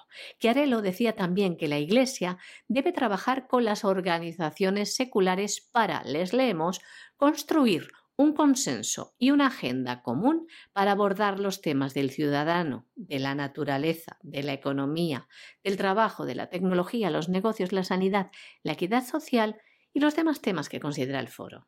Completamente alineados, como pueden ver. Y ojo al dato, porque además Chiarello decía lo siguiente. La Iglesia se compromete a implementar políticas y programas para poner en práctica los temas considerados por el foro y se compromete a establecer mecanismos de cooperación y corresponsabilidad internacional orientados a lograr resultados concretos de las metas fijadas en el foro de Davos. Ya ven, el Vaticano, la Iglesia Católica, un lacayo más de la agenda globalista. Y no es que vayan a hacerlo ahora, sino que ya llevan tiempo haciéndolo. Y les vamos a explicar por qué. También este misionero lo dejaba claro. Este misionero que le gusta más estar en el foro de Davos, rodeado de poder, que las misiones en África. Decía que la Iglesia Católica ya está comprometida con los diversos temas considerados en el foro, tanto a nivel global como local. Ya está comprometida y como ejemplo de la puesta en práctica por la Iglesia Católica de la agenda del Foro Económico Mundial, nombró el qué, las encíclicas del Papa Francisco, Laudato Si y Fratelli Tutti. ¿Ven ustedes? Don César Vidal se lo ha comentado muchas veces en estos programas estaba el Papa Francisco alineado con la agenda globalista. Pero agárrense que esto no termina aquí y vamos a explicarles por qué. Si nos remontamos atrás al año 2016, durante una conferencia pontificia a la que asistió Jeffrey Sachs, que es conocido defensor del aborto y de control de la población, ellos prefieren llamarlo desarrollo sostenible. Pues en ese año, en el 2016, había una conferencia pontificia a la que fue este individuo y el Papa Francisco le expresó su gratitud a Jeffrey Sachs por la aprobación de los Objetivos de Desarrollo Sostenible. Una persona que defiende el aborto y que lo promueve. Hay que decir que Jeffrey Sachs visita frecuentemente el Vaticano y también Jeffrey Sachs como ha dicho, que les acabamos de contar, el padre Leonir Chiarello, ha dicho que fue la encíclica Laudato Si del Papa la que hizo posible la aprobación de los Objetivos de Desarrollo Sostenible. ¿Quieren ustedes más evidencias de la colaboración del Papa Francisco con la agenda globalista? Son muchos grupos de la Iglesia Católica que llevan años manifestando su preocupación por el apoyo del Papa a estos Objetivos de Desarrollo Sostenible de las Naciones Unidas, que forma parte de la Agenda 2030, respaldada por el Foro Económico Mundial, el Foro de Davos, que exige el acceso universal a la salud sexual y reproductiva y a los derechos reproductivos, que ya saben ustedes que es el eufemismo que utilizan para hablar del aborto en la ONU y en la Organización Mundial de la Salud. Pues Laudato Si del Papa, ya lo ven, ayudó a esto. Y hasta aquí hemos llegado nosotros con nuestro boletín informativo de hoy. María Jesús, muchas gracias, muy buenas noches. Muy buenas noches César, muy buenas noches a los oyentes de la voz. Pero ya lo saben, no se vayan, no se vayan porque vamos a regresar enseguida con el Despegamos. Y luego, como todos los lunes, tenemos ese programa doble y sesión continua de cultura hispánica. Empezaremos hablando de la historia, nos vamos otra vez a ese periodo de los visigodos, hoy vamos a ver la época de la gran regencia ostrogoda en esa España que todavía era Hispania. Y después de la historia, en la que nos va a acompañar también don Lorenzo Ramírez, doña Sagrario Fernández Prieto nos ayudará a escribir y hablar mejor el español. De manera que no se vayan, que regresamos enseguida.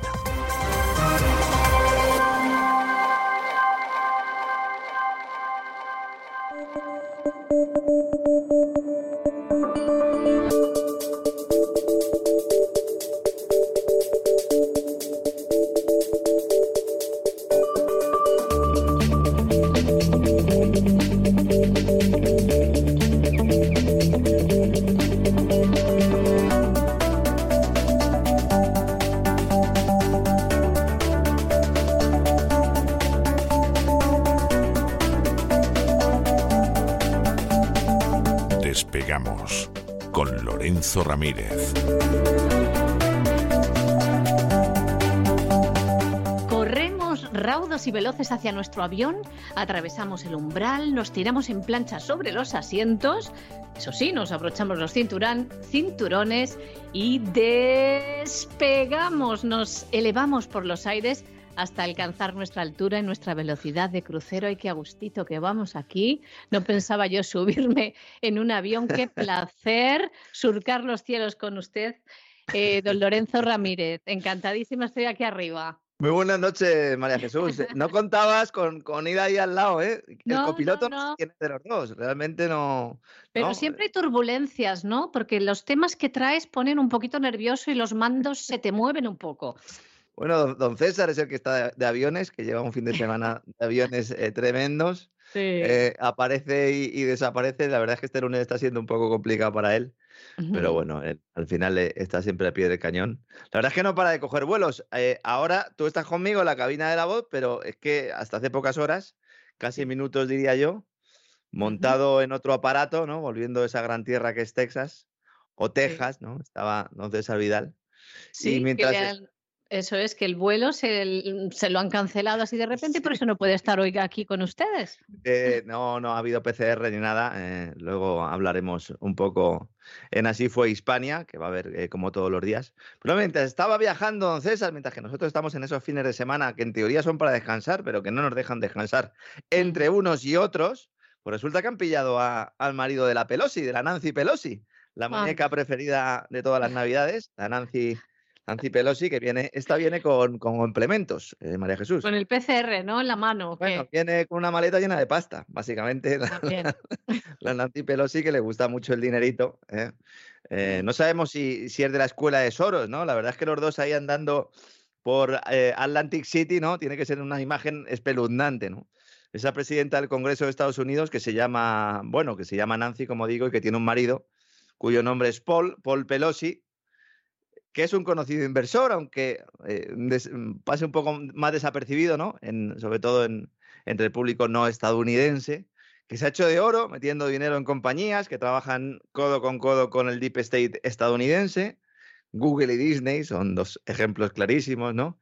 Y que parece ser María Jesús que iba conduciendo con unas copillas de más. ¿Mm? Sí, es que por un momento he perdido la comunicación, pero ya estoy aquí. Em, vamos, ya lo que nos faltaba, ¿no? Parece que fue el sábado noche y le trincaron porque eh, provocó un accidente de tráfico el hombre. Madre mía. Paul Pelosi. Mm, vamos, si hubiera sido un pobre hombre realmente sin oficio ni beneficio, seguramente seguiría durmiendo a la sombra. Pero Paul pagó 5 mil dólares de fianza y se fue a su casa a dormir la mona, básicamente. Claro, ¿qué son para él 5 mil dólares, no?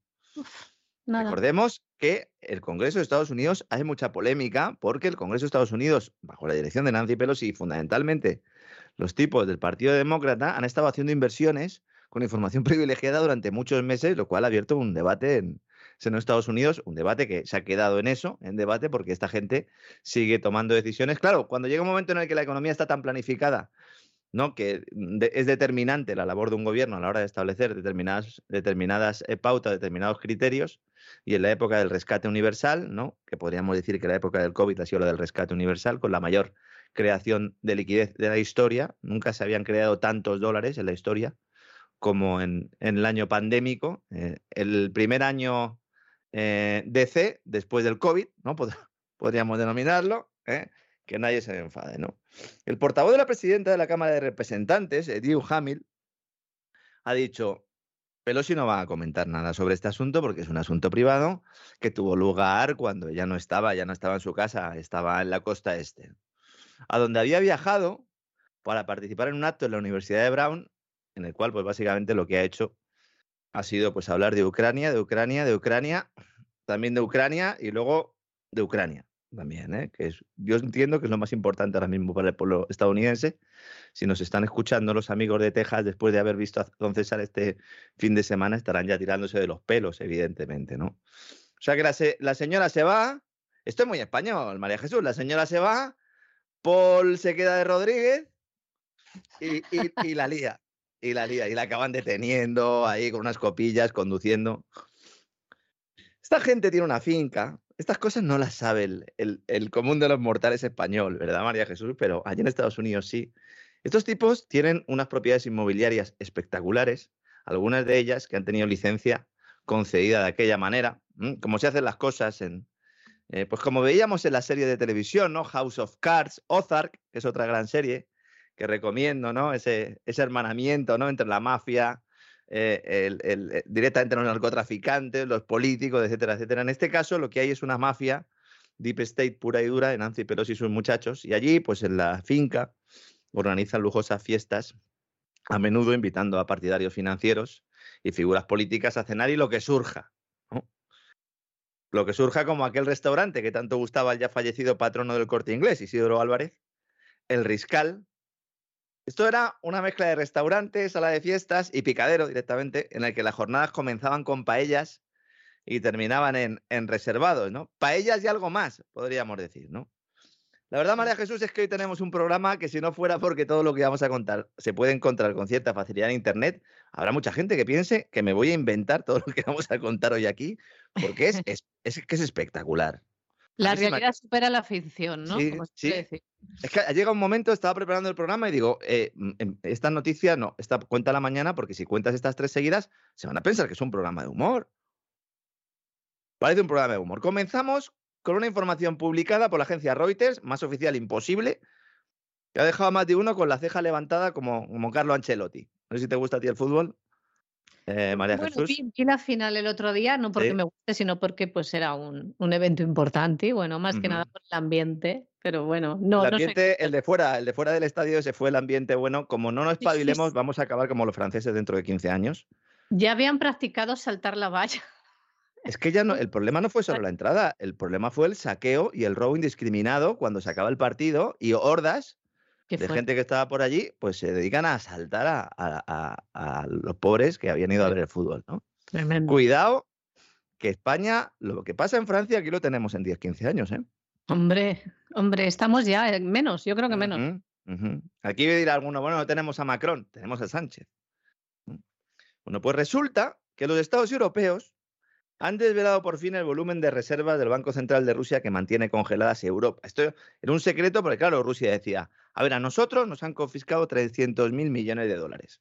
Son activos por valor de 300 mil millones de dólares. Vamos a utilizar el dólar para hacer la comparación porque, claro, ahí hay euros, ahí hay dólares y ahí hay oro también. Entonces, por valor de 300 mil millones de dólares.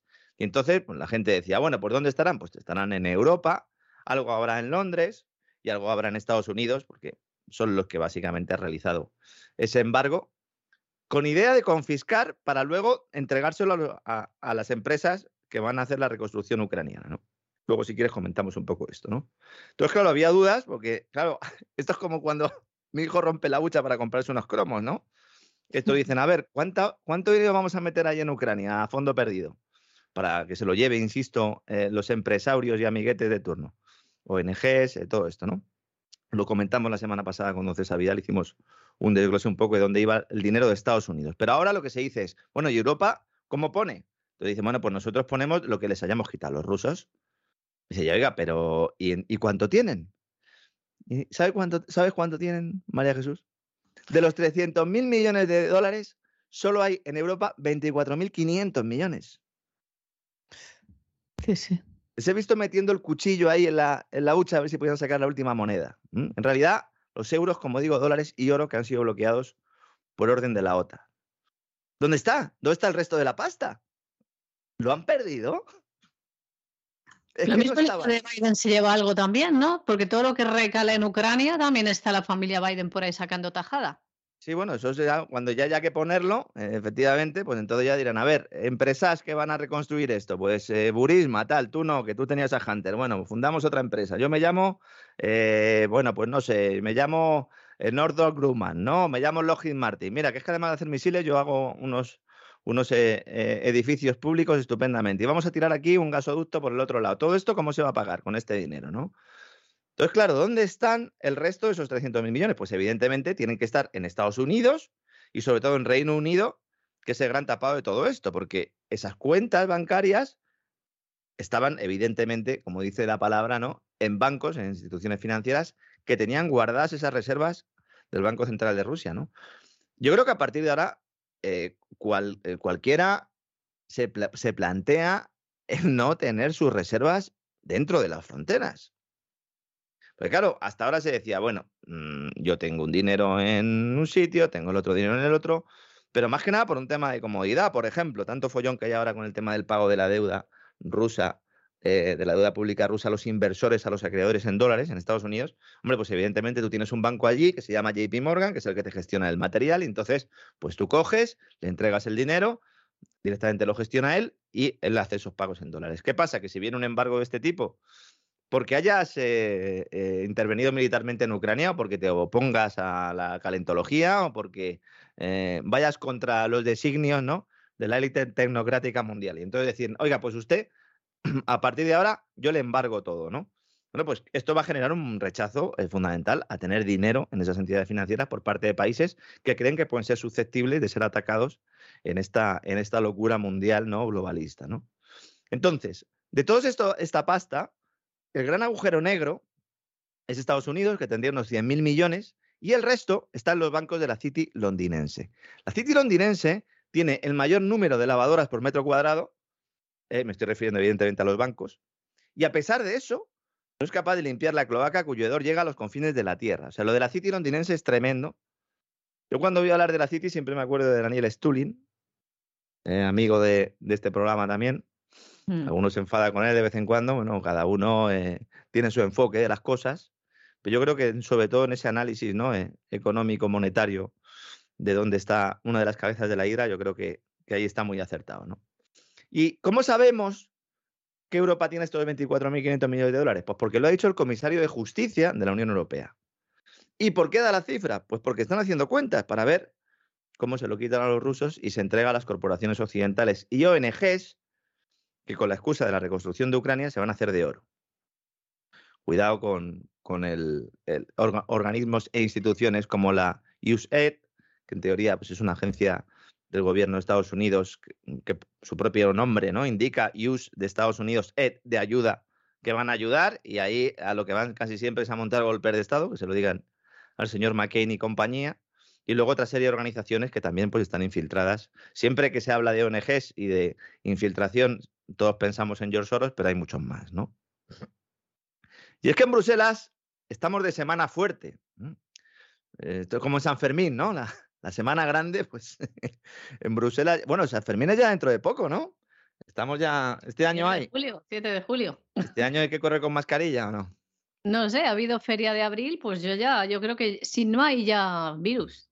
Bueno, es que si no, hubiera habido feria de abril, hay un, golpe, hay un golpe de Estado en, en Sevilla, si no hubiera habido Feria de Abril. Ya, sí, sí, indudablemente. Y te lo dice uno que sabe. y ustedes tienen, y en Málaga hay una feria también, eso no sé cuándo es. Sí, en Málaga sí, lo que pasa es que yo, claro, como yo era de familia política sevillana, pues el tiempo que he estado viviendo en Málaga, pues al fin y al cabo en Málaga y Sevilla no se llevan demasiado bien. Aunque mm. hay que procurar siempre tomarse una cerveza con todo el mundo, ¿no? Y como digo, en Bruselas comienza la semana fuerte discutiendo sobre lo mismo de siempre también. Dicen, vamos a ver, entonces, ¿qué? ¿Compramos o no compramos el petróleo a los rusos? Todavía estamos con esto, María Jesús. Todo el rato, con lo mismo. Y, la misma noticia todos los días. Llevan ahí meses haciendo borradores, diciendo, a ver, esto, esto el de Hungría no lo firma ni de, ni de Blas. Y esto, y, Macron, bueno, Macron sí, pero esto, habrá que preguntar al alemán. Y así están, así están. Nuestra esperanza para el no avance o para detener eh, eh, parte de esta ofensiva eh, globalista, insisto, globalista como un concepto distinto al de globalización. Globalista es el intento de controlar precisamente ese proceso espontáneo, pero lo único que nos puede salvar es que estos tipos no se ponen de acuerdo. ¿Recuerdas, María Jesús, cuando empezó la crisis de Ucrania, que todo el mundo decía, esto refuerza el papel de la Unión Europea, porque hemos actuado todos a una, como en Fuente Ovejuna, ¿no? Bueno, el alemán ya dice que bueno, que él el gas, que si eso dejará de comprar en un par de añitos y petróleo para Navidad.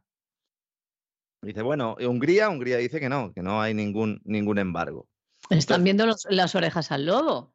Es muy eh bonito lo que dices de todos a una, pero luego ven que realmente las economías nacionales las destruye.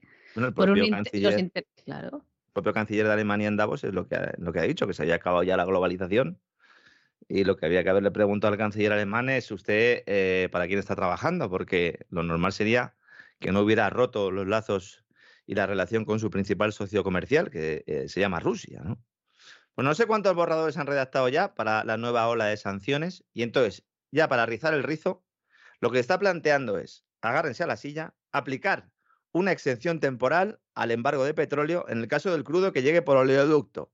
Es decir, que los burócratas europeos están diciendo, ¿vamos a renunciar al petróleo ruso o vamos a obligar a nuestros súbditos a que renuncien al petróleo ruso? Que es distinto, porque Putin es muy malo. Pero de momento vamos a seguir comprando el petróleo que llegue por oleoducto. Eso sí, el que venga en barcos no se lo compramos. Me enfado y no respiro. Como dicen los niños, esto es, un, esto es un colegio. Es ridículo. ¿Por qué hacen esto? Pues porque Hungría, para que firme el texto Hungría, pues tiene que recibir el mismo petróleo y Hungría, que yo sepa, playa no tiene. Entonces, como no tiene el litoral, pues recibe el crudo por tubo, por oleoducto y están viendo a ver si convencen al de Hungría, que ya sabemos todos que se opone bastante ¿no? a lo que plantea esta gente. ¿no? Por cierto, hablando de tubos, eh, hay una noticia importante que, bueno, yo creo que explica bien o nos plantea algunas líneas para saber por dónde va a ir un poco la relación del Mediterráneo con el norte de Europa para los próximos años. BlackRock, el gran eh, fondo de inversión, la mayor gestora del mundo, tiene una empresa eh, a medias con Naturgy y a medias también con Sonatrach, con la estatal argelina, que es el gasoducto de Medgaz. Medgaz es el tubo que nos trae el gas a las costas de Almería, Argelia. Antes había dos tubos, ahora hay solo uno, ¿no? ¿Por qué antes había dos tubos y ahora solo uno? Porque como están peleados Argelia con Marruecos desde hace mucho tiempo, pues uno de los tubos, que era el del Magreb, que venía, pues eso, a través de Marruecos, pero que también salía del yacimiento argelino, pues ese se cierra, se, había que pagar una comisión y bueno, pues hay ahí lío entre Marruecos y Argelia, lo hemos explicado en otros programas, se cierra el pasado octubre y entonces nos prometieron que no pasaba nada, dijo el gobierno, no pasa nada, y entonces, pues, ¿cómo que no pasa nada? Si por ahí venía el 20% del gas que consumimos en España. Dicen, no, no pasa nada, porque como tenemos otro tubo, el de Medgas, que está muy bien, que, lo ha hecho BlackRock, que esta gente funciona, están los de Naturgy también, que es un tubo relativamente nuevo y que además hay capacidad para poder ampliarlo, ¿no? Para ampliar el gas que transcurre, ¿no? Por ahí.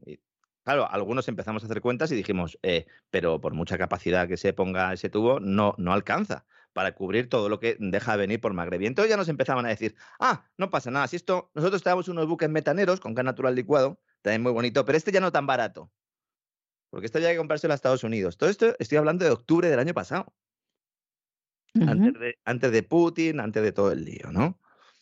Entonces, claro, nos dicen, perfecto, vamos a poner en marcha esta infraestructura, vamos a ampliarlo. Problema. BlackRock ha dicho, oye, para muchacho, para muchacho, porque es que resulta que aquí el aliado fundamental para traer el gas argelino al centro de Europa no va a ser España, va a ser Italia, que tiene un tipo que se llama Mario Draghi, que es realmente aquí el que maneja el cotarro. Entonces se ha hecho una pequeña ampliación metiendo un compresor más, básicamente por el mismo tubo se mete otro compresor para que pueda ir más gas por ese tubo, pero claro, la idea de BlackRock era hacer otro gasoducto al lado del que hay. Problema, esto eh, va sobre el lecho marino. Entonces, esto es un Cristo importante, porque tú llevas el tubo en un barco, lo vas soldando en el barco y lo vas echando el agua y se va poniendo al ladito, cerquita del otro que había. ¿no? Esto era un proyecto que se encargó al Departamento Técnico de Medgas para que se hiciera. Un día después de que Sánchez acuda a Marruecos, firme el superacuerdo Chachi Piruli, cosas chulísimas con el régimen de, Mohamed, ¿no? y que Argelia diga que ya no nos ajunta, BlackRock comunica al Departamento Técnico de Medgaz que se olviden de hacer esta ampliación, que el segundo tubo no se va a hacer y que si patatas. Esto se sabe desde hace meses, pero se ha ocultado por buena parte de los medios de comunicación. Yo he publicado un artículo hoy en el Diario Mercados donde cuento todo esto con bastante detalle, eh, con algún enlace que otro también, por si alguien quiere ir a comprobarlo, ¿no? ¿Por qué sucede esto? Pues insisto, porque es que el país transalpino, Italia, Draghi, cuando se produce el cambio de Sánchez con respecto al Sáhara Occidental, Draghi va a Argelia que ya sabía de qué iba la película mucho antes. Lo hemos contado aquí, estuvo también allí Victoria Nolan, el Departamento de Estado de, Estados Unidos, ¿no? Allí a comentarle a Argelia cuáles eran los planes, porque la idea es que venga gas natural licuado de Estados Unidos y de Qatar y que luego sea el gas de Argelia el que venga por oleoducto con idea finalmente de cortar la relación con Rusia. Claro, Argelia trae gas a través de dos gasoductos. Uno, el que he dicho, el de Medgaz, y otro es el Transmed, que es el de Italia. Y entonces, ¿qué hizo Mario Draghi? Firmar un acuerdo preferencial con Argelia. Con Argelia nos ha pasado un poco, María Jesús, lo que le ha pasado a Alemania con Rusia. Es decir, Argelia, por cuestiones energéticas, debería ser un aliado natural de España y también por cuestiones políticas, aunque sea solo no por la pelea que mantenemos con Marruecos desde hace, bueno, prácticamente desde la fundación, ¿no? Entonces, en lugar de eso, por orden de la OTAN, también como la pasa Alemania, nos hemos puesto a los pies de Marruecos y nos hemos jugado, ¿no? Ese futuro suministro a través de ese gasoducto que, como digo, ahora lo que van a hacer es ampliar el Transmed y parece que están puestas ahí todas, eh, todas las fichas, ¿no? Todas las piezas. Noticia buena dentro de todo este contexto por lo menos en las últimas semanas, España ha aprovechado para ir llenando poco a poco sus reservas estratégicas de gas de cara al próximo invierno. Están en el 74%. Hay que llegar al 80% si se quiere alcanzar el objetivo de la Unión Europea. Y para 2023 este porcentaje deberá elevarse hasta el 90%. En estos momentos llega menos gas de Argelia de lo que llegaba hace un año, pero como hay muy poca demanda, y estamos trayendo muchos buques, gas natural licuado, resulta que estamos comprándole el gas a los americanos un 40% más caro y luego se lo estamos vendiendo a los franceses por tubo. Eh, un negocio redondo. No sé para quién, pero evidentemente es un negocio redondo. Y ya que hablamos de España, hay que hablar también del dato de inflación. ¿Has visto el, dato esta mañana, María Jesús? Mm, esa inflación. Iba a ser temporal esto, ¿no? Nos decían, ¿no? Sí, sí, sí. Esto que no iba a durar, esto bueno. Un ratito, como el mm. coronavirus, era uno, o dos casos. Ligero recalentamiento, decían, ¿eh? de la economía, ligero, ¿no? Bueno, dato de inflación, medido en índice de precios al consumo, el IPC, el coste de la cesta de la compra, cuyos componentes decide el Instituto Nacional de Estadística, y que durante años no ha reflejado el hundimiento del sistema de dinero fiat tras décadas de creación eh, de billetes de la nada, básicamente dinero deuda. Hoy se ha publicado que la inflación en España escala al 8,7% interanual. Es una subida bastante imprevista porque se esperaba que por efecto base, al comparar la cifra eh, con mayo del año pasado, cuando ya el IPC estaba en plena escalada, pues se minoraría un poco el repunte respecto a, al de meses anteriores, pero no ha sido así. La inflación cabalga desbocada, como ese caballo que huye campo a través, o como ese cerdo bien untado de aceite también, que nadie puede coger. En Salamanca le gusta mucho esto, lo de la carrera del cerdo. Yo me decanto más por esa imagen. Podemos llevar a Cristín Lagarde, ¿eh? Allí decir, mira, Cristín, mira, te vamos a untar un cerdo a ver si lo coges. ¿eh? Bueno, los lagartos se cazan bastante bien, también hay que decirlo, ¿no? El índice de precios al consumo vuelve a la senda de subidas y apunta en mayo al 8,7%, cuatro décimas más que el dato de abril, y tres, por encima de las previsiones que estimaban más o menos una subida de los precios del 8,4%. ¿no? La subida se debe a qué? Pues a combustibles y alimentos.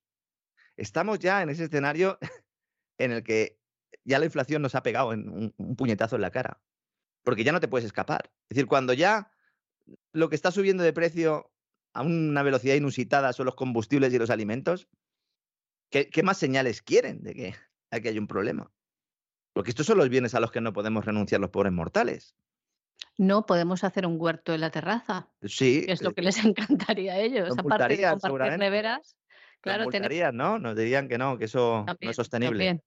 Es verdad. Si además ponían multas a los que. Pues yo no sé qué tenemos que hacer, cultivarlo dónde ya. Si no podemos comprar la comida ni podemos cultivar nuestros propios huertos, pues no sé, que nos metan en un campo de concentración o algo. Y nos Pero ya nos darán nuestra ración de Soylent Green, nos, darán nuestro, nuestro pastillita. Bueno, unos gusanos eh, importantes, que ya la Unión Europea ha decidido que, hay que dar ya luz verde a la comercialización de gusanos, y luego la carne sintética, que pues es eso, como te pones tú con el quimicefa, igual que te haces un virus quimera, ¿no? Eh, de, viruela de mono, por ejemplo, pues te haces también un filetito, ¿no? Eso sí, lávalo, hay que lavar el tubo de ensayo entre, entre una cosa y la otra, claro. A ver si se va, a salir un monstruo de ahí. Pero bueno. es como que se pone a hacer mahonesa en verano, ¿verdad? ¿Eh? Sí, Esas igual. ensaladillas rusas de verano, qué peligro tienen, María Jesús. ¿Eh? Por eso está lo de la, la huevina esa, ¿no? Pero lo de, lo de la carne esta sintética debe ser como cuando yo me he sorprendido porque vas a comprar unas zapatillas Sí. de deporte y dices son, es, em, ay, ¿cómo le dicen? Eh, piel, piel ecológica o Mm. piel no sé qué, reci- recicla.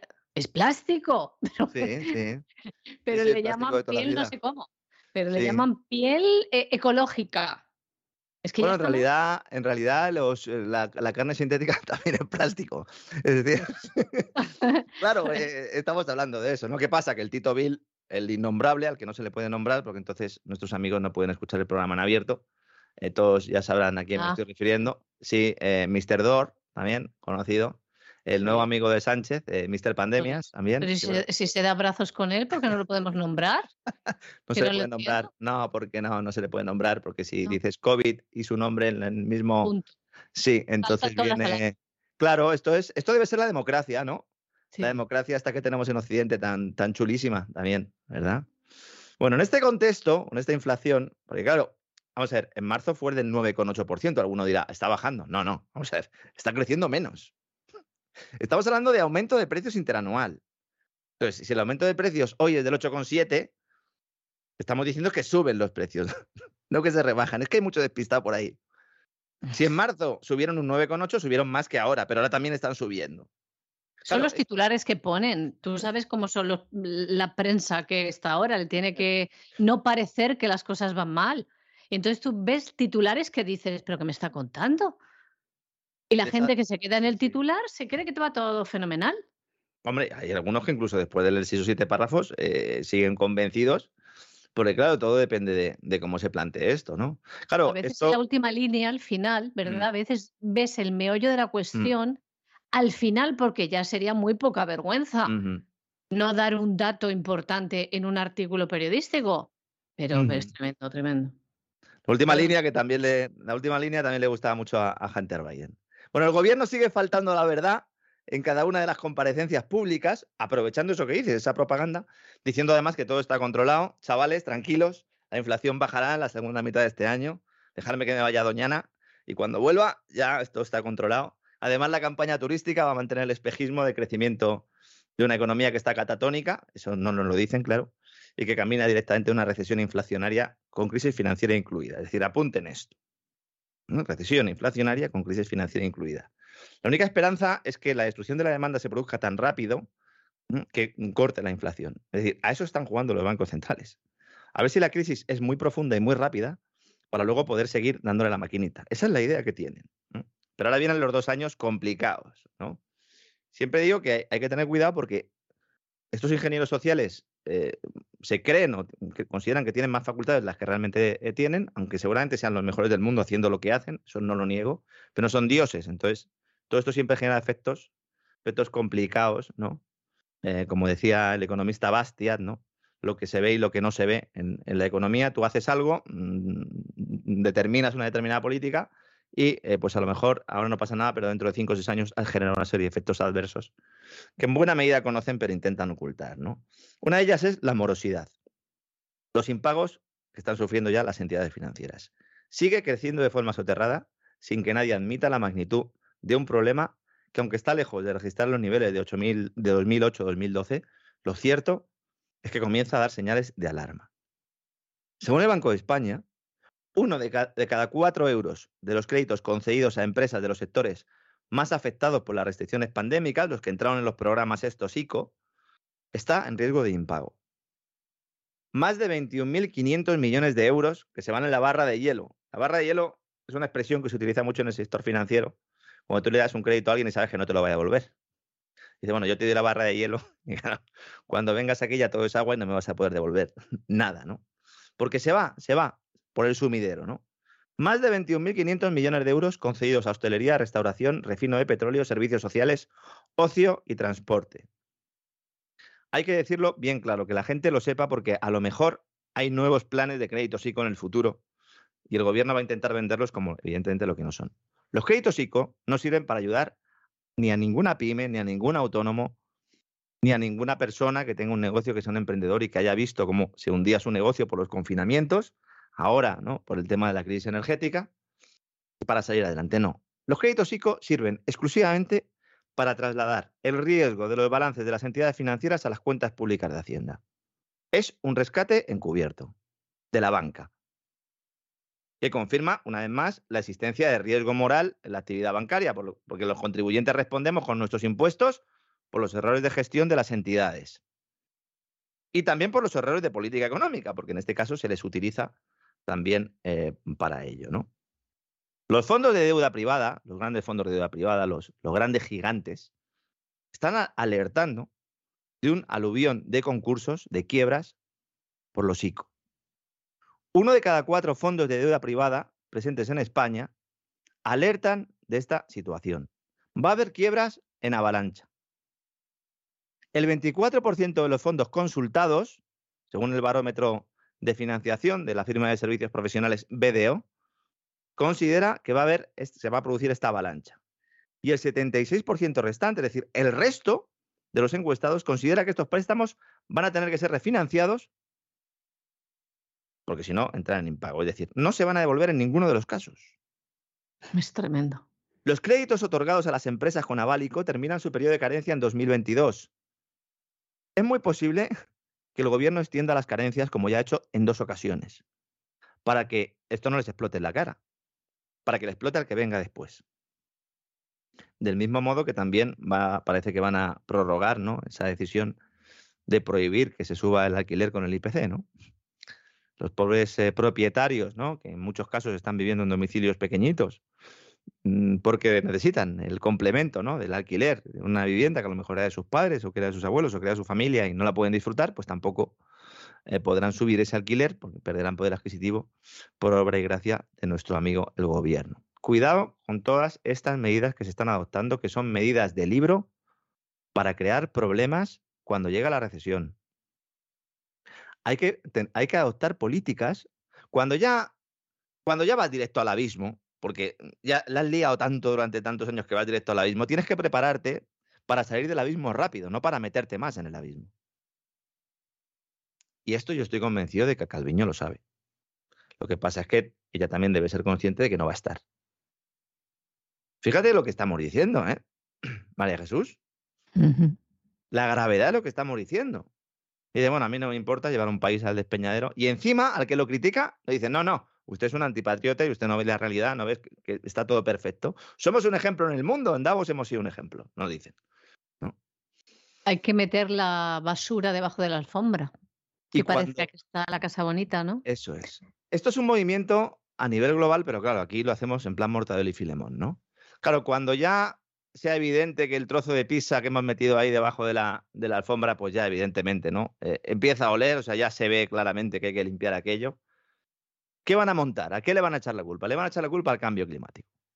Entonces, la crisis financiera próxima van a decir que es responsabilidad o que es culpa del cambio climático, para además así poder adoptar las políticas que sean necesarias. De hecho, la crisis energética le van a echar la culpa también al cambio climático. Van a decir que, claro, es la necesidad que hemos tenido ¿no? de ir a una economía neutra en carbono, pues que nos ha llevado hasta este callejón sin salida. Entonces, la, la próxima gran crisis, aunque pueda surgir por una determinada quiebra de una empresa, como pasó con la situación de Lehman en 2008-2012, es, será atribuida a ese cambio climático. ¿Vamos a ver rescates verdes? Yo estoy convencido. Como, los brotes de Zapatero, ¿no? Vamos a ver rescate verde. Yo estoy convencido. El Banco Central Europeo tiene un documento en el que habla, en lugar de cisnes negros, los cisnes negros, ese concepto, ese famoso, como bien sabes, y la mayor parte de nuestros amigos seguro también, que acuñó, que hizo popular, ¿no? Eh, en Asin Taleb, en su libro, en el cual dice, es un evento que sucede y no lo prevemos y entonces hay que intentar adaptarse, ¿no? Y a raíz de ahí, pues él ha generado una teoría en la cual pues establece ¿no? que la capacidad de las personas y de las instituciones para poder adaptarse al entorno cambiante es lo que se debe primar, ese concepto de fragilidad que tiene él, que es muy interesante, ¿no? Bueno, pues el cisne negro se transforma, por obra y gracia de Lagarde, de Cristinita, en un cisne verde. Es que es maravilloso, no me, no me digas que no es maravilloso. Sí, sí, sí, sí. Y ponen un cisne verde en la portada allí de su informe y nos dicen, cuidado, cuidado. Pero vamos a ver, ¿cómo que un cisne verde? Pero si eh, sois vosotros los que habéis creado unos criterios de responsabilidad corporativa sostenible, resiliente, inclusiva, y estáis examinando a los bancos y le estáis diciendo, oiga, eh, que tiene usted, que, que va a perder mucho dinero. Bueno, en Reino Unido ya ha dicho la banca británica que por el cambio climático y esta nueva, eh, pues, eh, esta nueva forma ¿no? de hacer negocio verde, fundamentalmente esos criterios ESG, esos requerimientos que hay que cumplir, que van a perder 400.000 millones de euros. Que no es ninguna tontería, ¿no? En España ahora mismo se está inspeccionando a las entidades financieras solicitándoles información de cara a preparar unos test de estrés, estos que les gustan también mucho, unos juegos estos monetarios, que van a ver la luz el próximo julio, y que pretende evaluar el grado de exposición que tiene la cartera crediticia de cada, de cada banco a las políticas adoptadas para, en teoría, luchar contra el cambio climático. Esos criterios ESG, vuelvo a repetir, que surgen o es la traducción financiera de los objetivos de la Agenda 2030, para que todo el mundo nos entienda, ¿no? Claro, entonces, ¿de qué va esto? Pues le dice el BCE, por ejemplo, a BBVA o a Santander, oye, eh, pásame la lista de créditos y me los puntúa según criterios ESG. Pero ¿y esto cómo lo hago? Porque claro, ¿cómo determinar si el negocio de una pequeña empresa o un trabajador por cuenta ajena está expuesta al cambio climático o a las políticas de transición ecológica? En realidad todos estamos expuestos, ¿no? Si compramos el, argumento, ¿no? El hombre mm, provoca el cambio climático, eh, somos eh, la enfermedad de la humanidad, como decía el Club de Roma, pongámonos en su lugar un momento, ¿no? Y aceptémoslo muy bien, vale. ¿Y ahora cómo, cómo evalúo yo ese riesgo en una cartera crediticia? Una pyme. Dice, no, es que este señor, es que vive, en, por seguir con el ejemplo de antes, ¿no? Es que vive en Málaga vive en Sevilla, tiene que tener mucho el aire acondicionado puesto. Y, y, entonces el crédito que yo le he otorgado a este señor le tengo que poner que tiene más riesgo. Dice, pues sí, dice, ya, pero es que esto es ficticio. Dice, ya, bueno, pero es que estamos montando la próxima burbuja y el próximo rescate. Y van a aparecer unos agujeros que no existen, aunque realmente los que existen son los de valoraciones de activos, pero como esos no nos pueden decir que existen, los van a atribuir a los otros. Es bastante, es un mecanismo bastante inteligente, porque la mayor parte del personal no entiende muy bien cómo funciona el tema bancario, pero es, un latrocinio, y esto sí que es parte de ese gran reinicio. Rescates verdes, apúntenlo, que no les engañen ni de izquierdas, ni de derechas, ni medio pensionistas. La banca opera como un elemento más del sector público y en estas ocasiones se comprueba que su labor no tiene nada que ver con el mercado. Privatizar beneficios y socializar pérdidas es propio del corporativismo fascista, no del capitalismo, lo siento mucho. Claro que teniendo en cuenta el plan de nuestra amiga Yolanda, Yolanda Díaz, la ministra de Trabajo, para reformar los sistemas de gobierno de las grandes empresas, ponga usted un sindicalista en su vida, se podría llamar, ¿no? La nueva campaña, ¿no? Adopte un sindicalista, ¿no? Giro falangista de la política económica española llevada a cabo por Unidas Podemos, ¿eh? Es importante que analicemos bien, ¿eh? Porque con las siglas nos perdemos. Yolanda Díaz quiere obligar a las corporaciones a que sienten en sus consejos de administración a representantes de los sindicatos. Cuando se ha hecho esto, la cosa no, no ha salido demasiado bien, ¿eh? Cajas de ahorros, ¿no? Por ejemplo, ¿no? Las cajas de ahorros en Caja Madrid había gente de comisiones obreras y UGT con un sueldo de 400.000 euros al año. Sentados con políticos y compañía. Por cierto, había uno que también se sentaba en el consejo de, de Caja Madrid, que cobraba ahí su dinerito. Se llamaba Pedro Sánchez. Qué cosas, ¿eh? Sí, sí.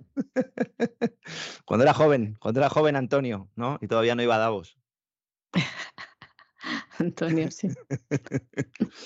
Considerar a las empresas como cajeros automáticos, a los que expoliar para financiar al sector público, es el primer paso para seguir el mismo camino que Venezuela. El mismo. Ese país que tanto le gusta a algunos ministros españoles, ¿no? Esos que hacen cosas chulísimas. Y ojo también con el tema de las estadísticas y los indicadores oficiales. Hay un lío también tremendo, porque resulta que Calviño y, Montoro, Montero, perdón, me he traicionado subconsciente. Si estuviera don César, seguro que me lo había recordado. Habría estado al quite. Calviño y Montero, que vaya dos también, ¿no? Llevan meses presionando al Instituto Nacional de Estadística, que supone que es un organismo independiente, que es el que hace los cálculos de contabilidad nacional, bueno, junto con el Banco de España, pero el Instituto Nacional de Estadística, pues es el que nos dice la tasa de paro, el Producto Interior Bruto, todas estas cosas, ¿no? El IPC, como hemos comentado antes, ¿no? Y entonces estaban diciendo Calviño y Montero dice, oye, que las cifras que estás sacando atentan contra nuestro discurso triunfalista. Esto, esto hay que ir cambiándolo, hay que ir edulcorándolo. Hay que echarle agua al vino. Muestra de que España es un país bananero de la más baja estofa. Pero bueno, mm, a muchos se les llena la boca contando las loas de nuestro sistema de derechos y libertades, ¿no? esto es un escándalo desde hace meses. Y ahora resulta que Eurostat, que es la agencia europea estadística, los jefes, van a pasar toda esta semana evaluando la calidad y los procesos estadísticos del INE. ¿A qué viene Eurostat? ¿A echar una mano a Calviño y a Montero? ¿O a defender la independencia del INE? Porque no es lo mismo, ¿eh? Porque claro, si Pedro Sánchez primero es el ungido, a lo mejor el INE le dicen, oye, chavales, venga, y mejorando un poco esto que, que hay elecciones dentro de poco. Había un reportaje hoy que publicaba el diario El Mundo que planteaba que esta visita se produce en un momento marcado por las muchas dudas que el gobierno muestra ante los resultados que arroja el Producto Interior Bruto, para que nos entendamos es la cifra que se utiliza para decir, pues la economía ha crecido o no ha crecido, pues es el PIB, ¿no? Dicen que hay un insólito desacoplamiento entre la evolución del paro, la recaudación tributaria y este PIB, ¿no? Porque el gobierno dice que las cifras de creación de empleo son espectaculares, que son muy buenas, que los ingresos por impuestos muestran que la economía va mucho mejor de lo que muestra el PIB. ¿Cuál es la clave de todo esto? Porque Hacienda y Economía, Calviño y Montero quieren que el INE les ayude a ganar las próximas elecciones. Y resulta que ahora justo es cuando toca revisar el procedimiento de cálculo según las autoridades europeas. ¿La recaudación va como un tiro? La recaudación va como un tiro pero no porque la economía crezca con vigor, sino por el saqueo sistemático que sufre la población y las empresas, sobre todo las pymes y autónomos, esos a los que luego les das crédito psico para que te paguen los impuestos. Por no haber actualizado también las tarifas impositivas, descontando la inflación, importante, esa famosa deflactación, la que todo el mundo habla. Y siguen empleando ese término porque técnicamente es como se dice, pero que le expliquen a la gente lo que hay. Al no actualizar la tarifa impositiva, pues tú poco a poco vas teniendo el mismo poder adquisitivo o menos y vas pagando cada vez más impuestos. Desde los tiempos de, Montoro, este sí, el lao, ¿no? Lo cual hace pues, que paguemos más impuestos a subir los precios. Y luego también, cosa curiosa y que denota el momento en el que está la economía española, insisto, camino de país bananero, se están disparando las ventas de productos de segunda mano. Y este indicador ya, cuidado. ¿eh? Es verdad que en buena medida cuando uno ve los datos absolutos, la parte gruesa del asunto son los coches y las casas. Claro, un coche nuevo no te puedes comprar ahora. Te dicen que vuelvas dentro de dos, dentro de tres, cuatro años. Cuando haya chips, te dicen. Chip y chop. Vas a, vas a comprar un coche y te dicen que no hay chips y te dicen, pero vamos a ver, oiga, pero y ustedes no están anunciándose, ustedes no están... Sí, pero es que de momento no podemos fabricar coches. Y eso porque los chips hacen en Taiwán y hay mucho lío y tal, y además con lo de Putin. Sí, Putin tiene la, culpa de todo, siempre también, sí. Sí, sí, sí. Ya lo sabemos en este programa. Sí, sí, siempre, ¿no? Mm. Es la excusa para todo. Entonces, ¿qué pasa? Que se disparan las ventas de coches de segunda mano, que están viviendo una burbuja de precios impresionante. Y además, por razones familiares. Todo el mundo saca tajada de, cuando las cosas van mal, desgraciadamente. Bueno, no, queda otra porque sube la demanda, claro. Claro, al final, oiga, pues eh, se aprovecha, pero yo que por motivos familiares, eh, bueno, por motivos familiares no, por motivos burocráticos, y es que mi coche a partir del 31 de diciembre, bueno, ya, ya es ilegal para circular por Madrid, porque consideran que hay que poner una pegatina y tal, y si no, aunque el coche tenga sus ITVs y tal, es ilegal llevarlo, pues hay que buscar otro y los precios son espectaculares. Entonces, si uno compra coches de segunda mano, si uno compra casas de segunda mano, que es el otro, la otra partida importante aquí, cuando hay incertidumbre se compran casas. Ahora mismo hay algunas promociones que incluso están parando por el incremento de los costes de materiales, de energía, etcétera, etcétera. La casa de segunda mano vuelve a ser protagonista. ¿Y esto qué pasa? Pues que esto eh, no tiene un impacto en el PIB, porque el PIB es la producción de bienes y servicios de una economía, valor de precio de mercado. Pero si ya está producido, no cuenta en el PIB. Por eso, el PIB es una mala variable, pero no por lo que dice el gobierno. El PIB es una mala variable porque solo mide el consumo. el consumo de cosas nuevas. Además, olvidándose de todo el sector industrial, de todos esos ciclos intermedios, de todos esos valores añadidos, que para cobrarnos con el IVA está muy bien, siempre lo hacen, pero se olvidan del proceso. Entonces, nos fijamos en la foto fija del final del proceso económico. Por eso es tan importante dopar el consumo, dar ayudas, gasto público, porque así manipulo el PIB. Y ahora se dan cuenta de que las cosas no cuadran, efectivamente que no cuadran. ¿Mm? Y luego el tema de que decir que estamos viviendo un buen momento en el mercado laboral, perdone Yolanda Díaz, pero no. Hombre, si usted hace una reforma laboral y a los indefinidos, a, los fijos, bueno, a la gente que trabaja en una hostelería, en una campaña navideña, en una campaña estival, que tiene un contrato, pues eso, pues por un periodo determinado, todos los años, usted, por obra y gracia del BOE, dice que son trabajadores fijos, pues entonces sí. O si no cuento a los afectados por expediente de revolución de empleo, a los ERTE, a los temporales, si no les cuento el, paro, pues también tengo un paro controlado, claro. ¿Y los que están, ni a los que están haciendo cursos del paro. Sí, sí. Tampoco los cuentan. Y si además aumento el empleo en el sector público, pues entonces Yolanda. ¿Eh? Yolanda. Así que los datos españoles, a pesar de lo que se ha dicho en Davos, son unos datos muy preocupantes. Aún así, es muy probable que en los próximos meses la campaña turística pues, nos dé cierta alegría. Claro, esto va a ser repicado a bombo y platillo y alguno dirá, no hay crisis, no hay crisis, no hay crisis, y luego se van a encontrar algunos de los peores inviernos de su vida.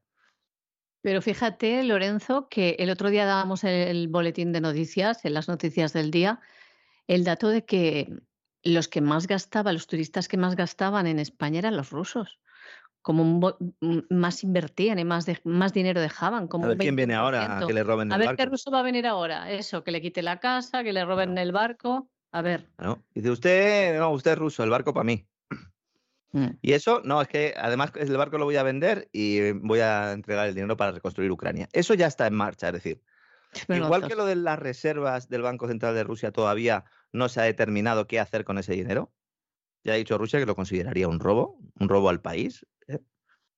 Lo que sí se ha determinado es que a, esa, a esos ciudadanos rusos a los que se les han quitado sus bienes, diciendo que todos ellos son oligarcas rusos, que es eh, un calificativo que la gente no sabe que el oligarca original era el ucraniano, pero claro, como para pedirle personal, si no saben ni lo que pasó en el Maidán ni, ni lo que ha pasado en el Donbass durante los últimos ocho años, tampoco le vamos a pedir peras al olmo. Pero indudablemente es así. Y luego, ¿qué tenemos nosotros eh, de posibilidad? Dice, bueno, mm, se le quita a los rusos sus cosas, muy bien, no van a venir rusos, ¿Quiénes son los dos mercados principales eh, españoles, ¿no? Mm, turísticos, de ciudadanos que vienen, pues británicos y alemanes, ¿no? Agencias de viaje alemanas están proponiendo que los jubilados alemanes pasen el invierno en España para ahorrar gas. y casi para ahorrar gas. Sí, para ahorrar gas. Claro, para que Alemania ahorre gas. Entonces dicen, no, no, que se queden allí no. Claro, y, entonces, bueno, claro, porque si se quedan aquí en Alemania no va a haber gas para todos.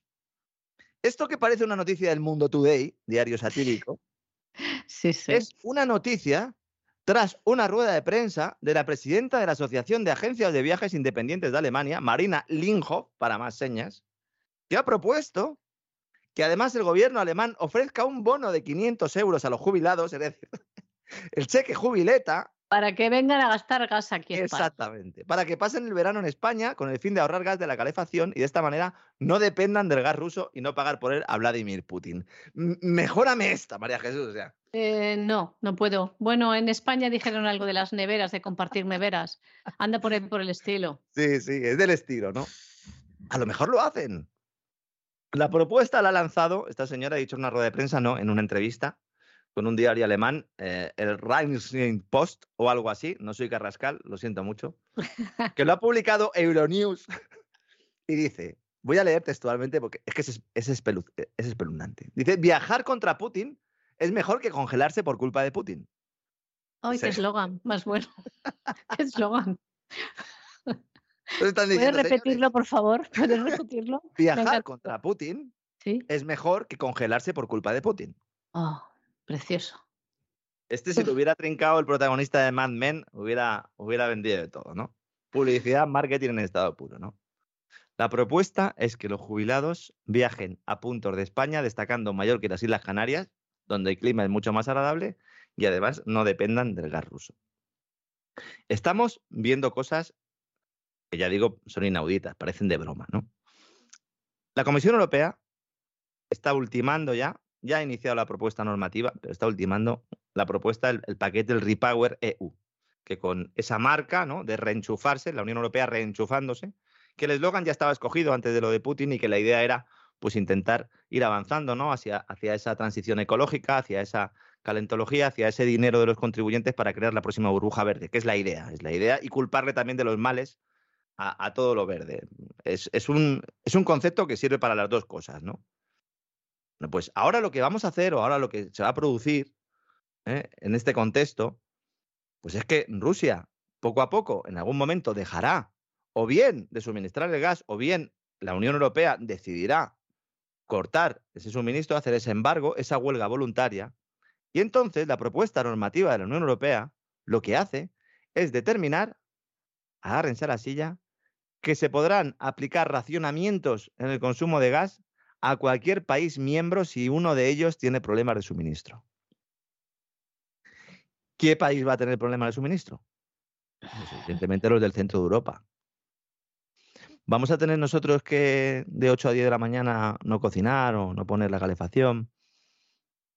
¿O determinadas industrias van a tener que parar para que funcione la fábrica de BMW, por ejemplo? Encima nos van a mandar aquí a los jubiletas para, ¿eh? Para que no consuman allí. Hay pavor, hay un plan de emergencia en marcha en Alemania a quedarse sin gas el próximo invierno. Y Alemania sin gas el próximo invierno es recesión, es arrastrar a toda la Unión Europea detrás y sobre todo es justificar determinadas políticas económicas, fundamentalmente económicas, pero no solo, eh, que van a ir avanzando pues en, en, esa estructura liberticida que denunciamos aquí todos los días. ¿no? Mientras tanto, pues muchos se quedan con ese titular, ¿verdad? El de, los, de las agencias de viajes alemanas, que también lo quería traer para reírnos un poco al terminar este despegamos, pero que también tiene su enjundia, ¿no? Y también cuando uno empieza a pensar un poco lo que nos están diciendo, pues descubrimos que, se les ve el plumero, ¿no? Se les ve mucho el plumero. O al menos eso intentamos, María Jesús, aquí todos los días, que se les vea, que se les vea el, el plumero. Desde luego que sí, hacer encajar esas piezas, ¿no? Ahí rebuscar, hacer este análisis tan minucioso para ver la realidad entre, entre el bosque. Lorenzo, pues muchísimas gracias, de verdad que, que los oyentes lo agradecen. Un poco ver esa luz, esa luz en todas las mentiras que nos quieren. Mañana seguiremos. Eh, mientras tanto, el petróleo sigue subiendo. El, por si hay algún despistado que no lo sepa, Wall Street no abre hoy. Festivo en, Estados Unidos, por lo menos en, la bolsa. Wall Street no abre hoy, así que pues no le podrá nadie echar la culpa de lo que pase en el mercado español europeo a Wall Street, que eso es muy común. Y bueno, pues mañana seguiremos eh, dando informaciones. Si no abre Wall Street, lo normal es que sea una jornada hoy en el mercado tranquila, sin grandes sobresaltos. A ver qué pasa luego si por la noche los chinos la lían, porque como con el cambio horario muchas veces nos levantamos nosotros aquí en España, pues conociendo lo que ha sucedido en la bolsa china. Mañana hablaremos algo de China algunas cosas interesantes y también alguna noticia. De esas que te sacan una sonrisa, pero que luego te quedas pensando y dices, joder, con, con los muchachos, ¿eh? ¿Cómo no la está liando, María Jesús? Sí, pero si no sería demasiado duro. Pues muchísimas gracias, Lorenzo. Mañana más en este martes económico con César Vidal. Y ustedes no se vayan porque la voz continúa. Ahora llega también don César Vidal. Gracias, Lorenzo. Hasta mañana.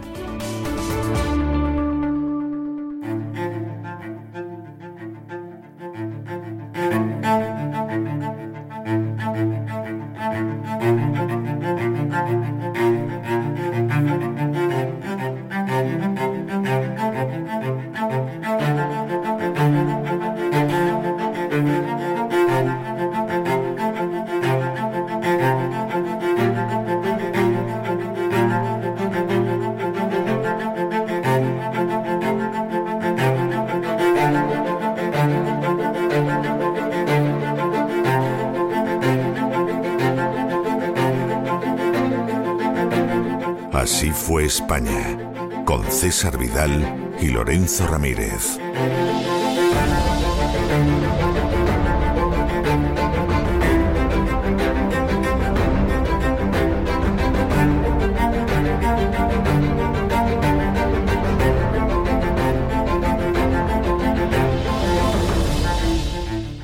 Estamos de regreso y estamos de regreso con esa parte del programa que es un auténtico programa doble y sesión continua todos los lunes en La Voz porque nos acercamos a la cultura hispánica saben que el primer acercamiento que tenemos a la cultura hispánica es a través de la historia, a través de esta sección que se llama Así fue España. Todavía así fue Hispania, pero ya por poquito tiempo. Y en la cual, en compañía de don Lorenzo Ramírez, pues nos vamos adentrando en los avatares históricos de España y de la cultura hispánica. Todavía andamos con los visigodos y lo que durará. Y luego ya saben ustedes que después de eso tenemos otra sección en la que nos dedicamos, pues posiblemente al mejor legado que ha dejado España a la humanidad, que es la lengua española, para que ustedes la hablan, la hablen y la escriban cada vez mejor. Pero bueno, nosotros seguimos con nuestros amigos visigodos, que ya se han convertido en gente de casa, como quien dice. Por supuesto, a mi lado está don Lorenzo Ramírez.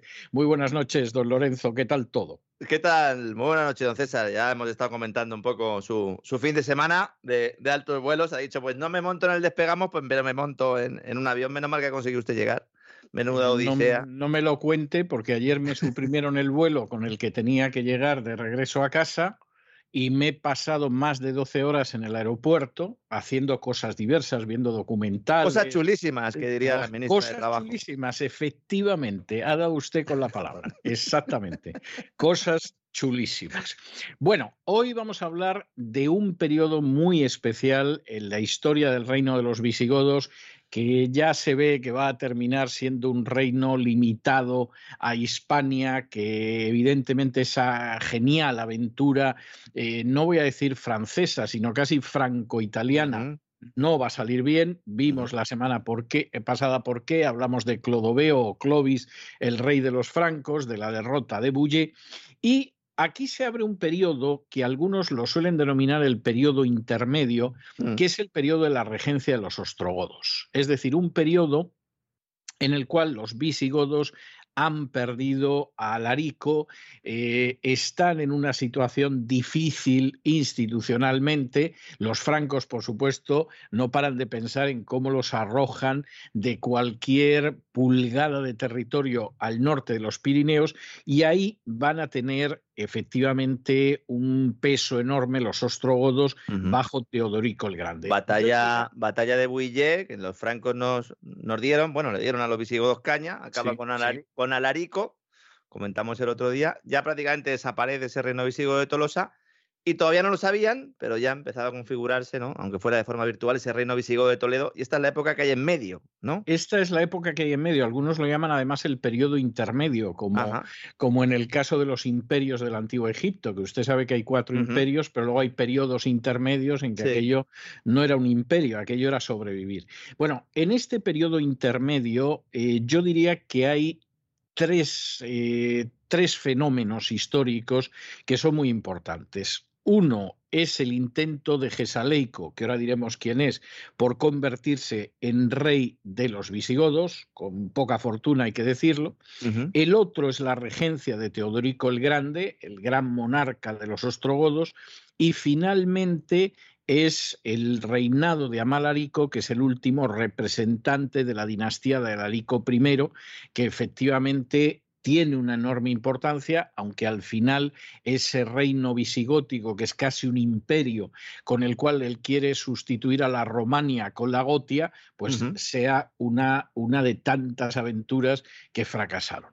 Empecemos explicando quién era Gesaleico. Gesaleico era un hijo de Alarico II, pero un hijo natural, y cuando muere Alarico II, como vimos la semana pasada, él deja un hijo que es legítimo, pero que solamente tiene cinco añitos. Y efectivamente, bueno, pues lo que sucede es que como la monarquía visigótica no era una monarquía eh, sucesoria, sino que era una monarquía electiva, pues los visigodos dicen, bueno, aquí cómo vamos a elegir rey a una criatura de cinco añitos de edad, por mucho que sea el hijo de Alarico II. con, lo que, con la que está cayendo, que nos acaban de zumbar, que, nuestra supervivencia está en entredicho. No estaba nada claro que ser... Exactamente, qué iba a suceder.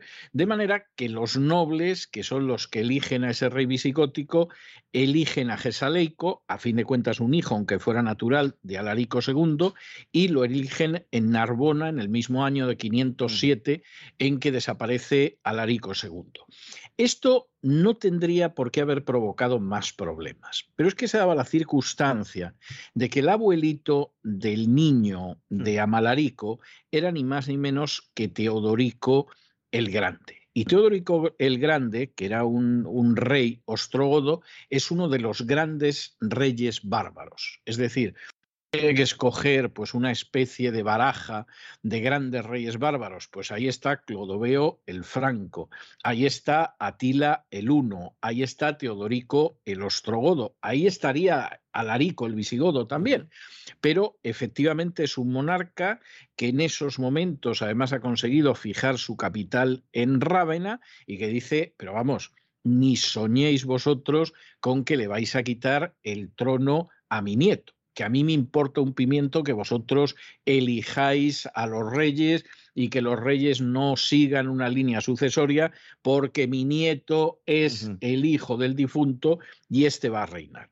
Y esto va a provocar una situación tremenda porque lo que sucede inmediatamente con Gesaleico es que él es incapaz de enfrentarse con un personaje de la talla de Teodorico el Grande, el mm. ostrogodo, en un momento determinado intenta salvarse de la presión de Teodorico el Grande entrando en Hispania y colocando su corte en Barcelona, gran error que ya en su día sufrió Ataulfo, hmm. y lo que sucede es que, bueno, ahí se le suma pues una serie de errores políticos que va se lleva se lleva el tesoro real no exactamente eh, se lleva allí por el Languedoc el tesoro real que entonces en aquella época bueno, siempre ha sido así, ¿no? Pero era un, eh, pues un elemento clave, ¿no? Para determinar también el apoyo, un símbolo de identidad y de prestigio para cualquier pueblo bárbaro, especialmente los tesoros, y un elemento clave para pagarle a, a los que estaban a la gente, claro, no, pero sí es obvio, sobre todo la gente que llevaba escudo y espada,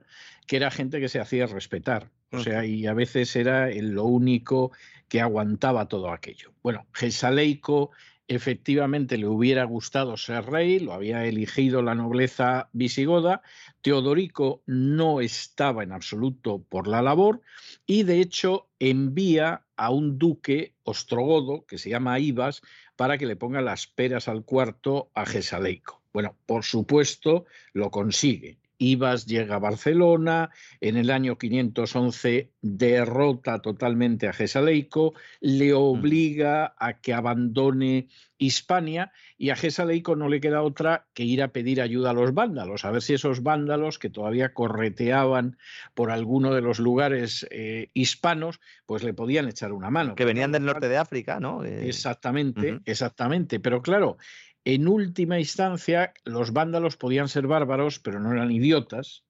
Eran muy conscientes de que Gesaleico lo que tenía enfrente no era el duque Ibas, era Teodorico el Grande, y entonces le dieron algo de dinerillo y lo mandaron a las Galias diciéndole, pues mira, Gesaleico, búscate la vida a ver qué puedes hacer.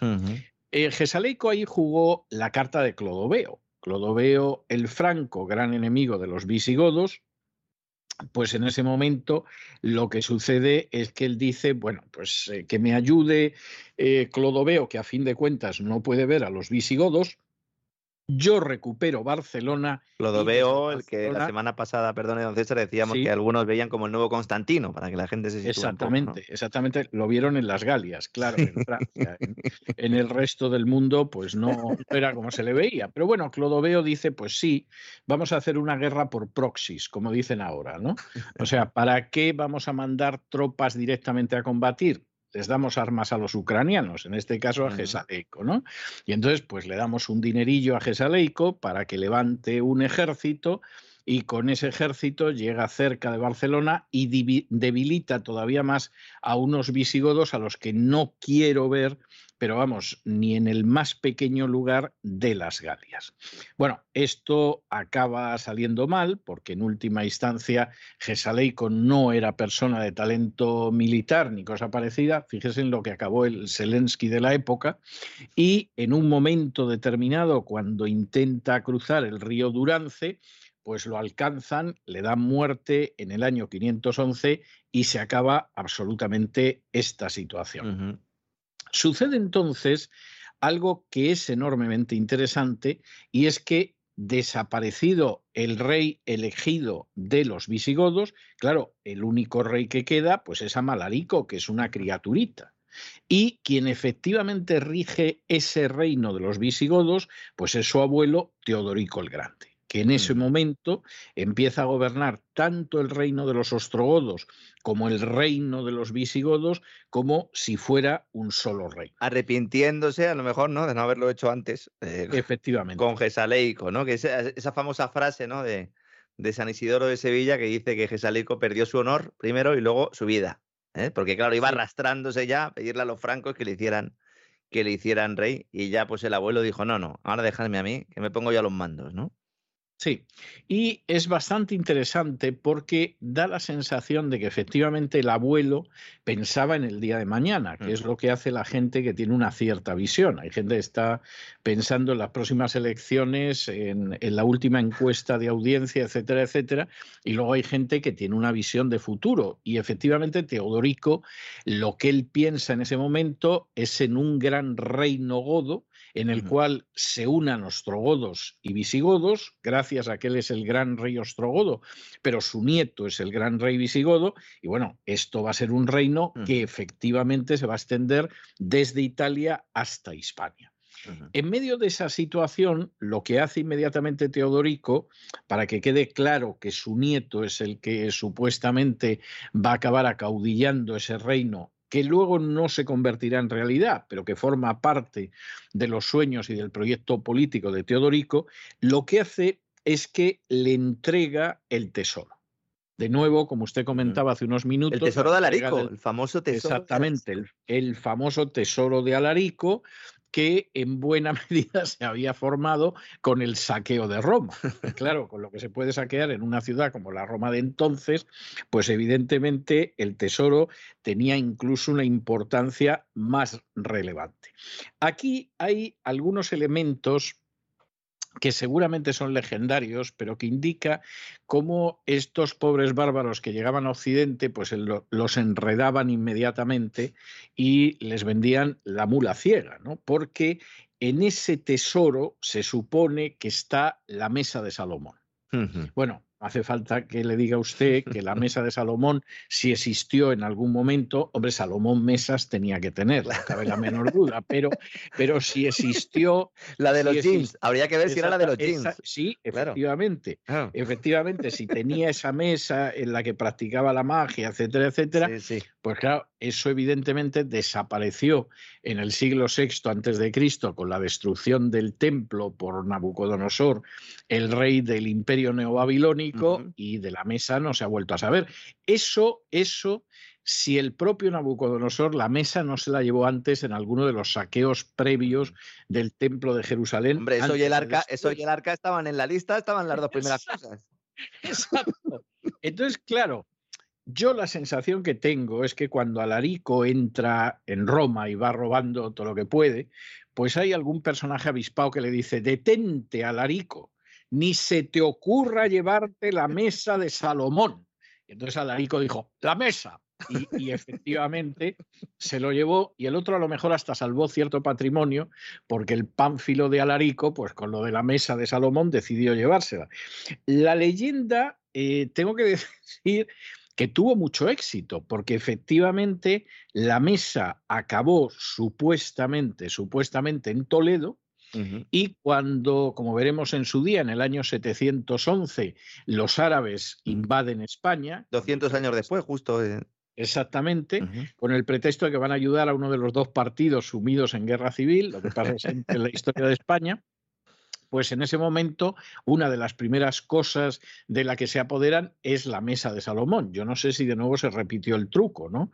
O sea, ni se te ocurra, Tarik, acercarte a la sagrada mesa de Salomón. ¿Para qué queremos más? O sea, estos además con la idea de Salomón que tenían de mago, que controlaba a los jeans, a los genios, Eso es. que conocía el lenguaje de los animales, como si fuera el doctor Dolittle, pero, pero en hebreo, etcétera, pues lo primero que hicieron fue echar mano de la mesa de Salomón, insisto, sobre la que yo tengo, creo que fundadas dudas, pero la gente se lo creía y al final aquí pues sucede lo que sucede. Eh, en este periodo de regencia, Teodorico es un personaje que no solamente sueña con esa unión de visigodos y de ostrogodos y un gran imperio que fuera desde España hasta Italia, su propia capital estaba en una rávena gloriosa después de la caída del imperio romano, sino que incluso eh, él intenta de alguna manera mantener vestigios del imperio. Por ejemplo, para casi todo, él nombra dos funcionarios, de los cuales uno es romano y el otro ostrogodo. Y además, como ya no es una tribu que va arramblando todo lo que se encuentra, o sea, esta es la, la historia, pues eh, lo que sucede es que decide ordenar la hacienda pública. Ahora, ¿cómo intenta en un momento eh, específico ordenar la hacienda pública Teodorico? Bueno, pues en primer lugar, teniendo una moneda sólida. Es decir, él empieza a acuñar una nueva moneda que tiene una base de metal bastante sólida. Es un tercio de lo que era el sueldo de Constantino. El sueldo no me refiero al salario, sino la moneda que recibía el nombre de sueldo, pero intenta que sea una moneda sólida, fiable, con un respaldo efectivamente en bienes reales. Y lo segundo, que es enormemente interesante, es que decide empezar a ejecutar a recaudadores de impuestos. O sea, él ha llegado a la conclusión de que los recaudadores de impuestos, lejos de desempeñar una labor social, lo que hacen es exprimir a la gente, están hundiendo la economía del reino ostrogodo que aspira a convertirse en imperio y lógicamente cuando haces eso lo único que puedes hacer es degollar en masa a los buscaburos. O sea, no, no, no hay otra manera de sacar. Pero no en plan, no en plan, no en plan anarquista, porque él, de hecho, lo que hizo fue no solo respetar, sino potenciar el antiguo aparato administrativo romano. Exactamente, exactamente. Claro, lo que pasa es que para que funcione un aparato estatal, tú tienes que higienizarlo. O sea, si ese aparato se va llenando de gente que pisotea la ley, que explota a los demás, que destruye las economías domésticas, etcétera, a toda esa gente hay que ejecutarla en masa, decía Teodorico. Y entonces es algo muy interesante. Teodorico había dos tipos de seres indeseables con las que lo tomó a lo largo de su reinado con los francos tendría las más, las más y las menos, pero en última instancia pues eran enemigos en el campo de batalla, no era otra cosa. Pero dentro del Estado, para Teodorico, había dos especies que había que exterminar hasta el último. Una era los que falsificaban moneda, porque al final la moneda no era fiable y como la moneda no sea fiable, pues, pues fíjese usted, imagínese lo que hubiera hecho hoy Teodorico con la moneda que son solo papelitos. O sea, yo no quiero pensar, vamos, Teodorico entra en la Reserva Federal y no queda títere con Bueno, es que la moneda de curso legal básicamente es la falsificación eh, legal de la moneda. Exactamente. Entonces, a, los falsificadores de moneda los aborrecía y bueno, estos había que ejecutarlos. Y luego, la segunda especie a la que aborrecía era los recaudadores de impuestos. Los recaudadores de impuestos era gente dada totalmente a la prevaricación, a mm. quebrantar la ley, a llevarse lo que pudieran. Moral distraída. Exactamente, esa gente son enemigos del pueblo a los que hay que exterminar, pensaba Teodorico. Pero desde luego es, es, como para reflexionar. Quiero decir, le podría haber dado por las adúlteras, ¿no? Como en otros regímenes a lo largo de la historia, o, le podía haber dado por los sodomitas, yo, yo qué sé. O sea, quiero decir, o por los judíos, poco por caso. Es decir, puesto a tomarla con un grupo social, pues anda que no ha habido a lo largo de la historia grupos sociales que les han cargado el San Benito y que han llevado una vida muy amarga. Pero Teodorico tenía claro que había dos grupos sociales dignos del exterminio hasta el último hombre, los falsificadores de moneda y los recaudadores de impuestos.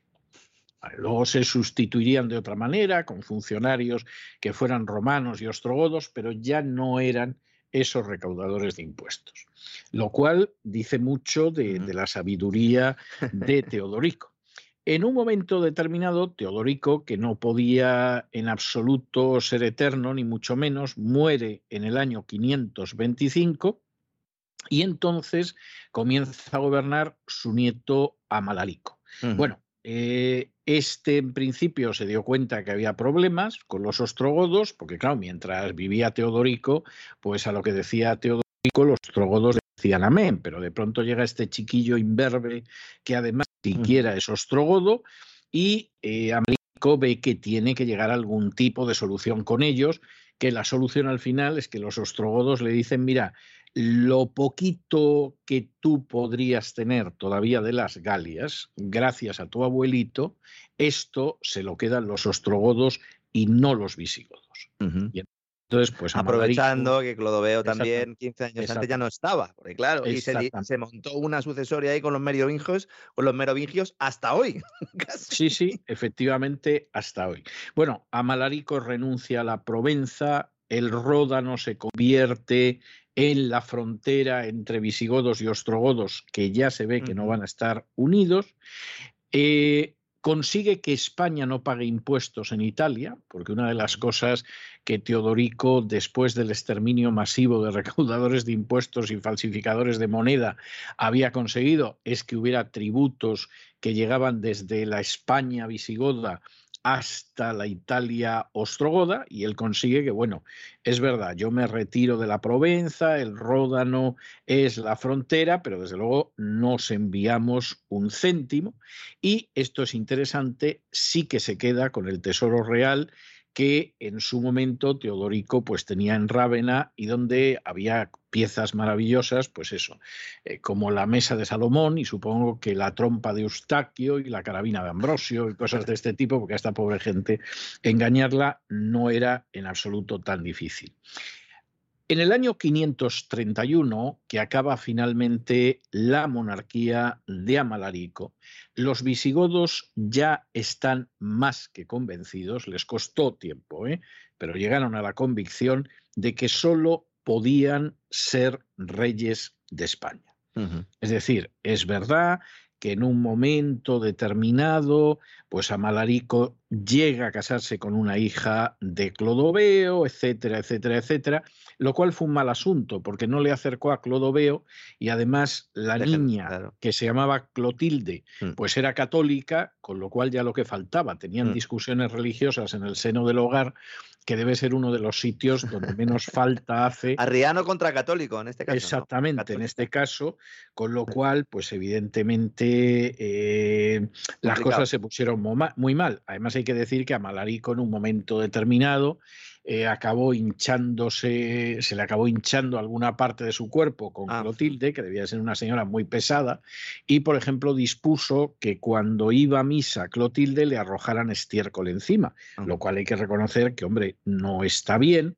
En un momento determinado, Clotilde dice, bueno, esto ya no se puede tolerar y le manda una carta a su hermano Childeberto, que era el rey que había sucedido a Clodoveo al frente del pueblo de los francos y lo que sucede es que Childeberto organiza una expedición para castigar los insultos que había recibido su hermana.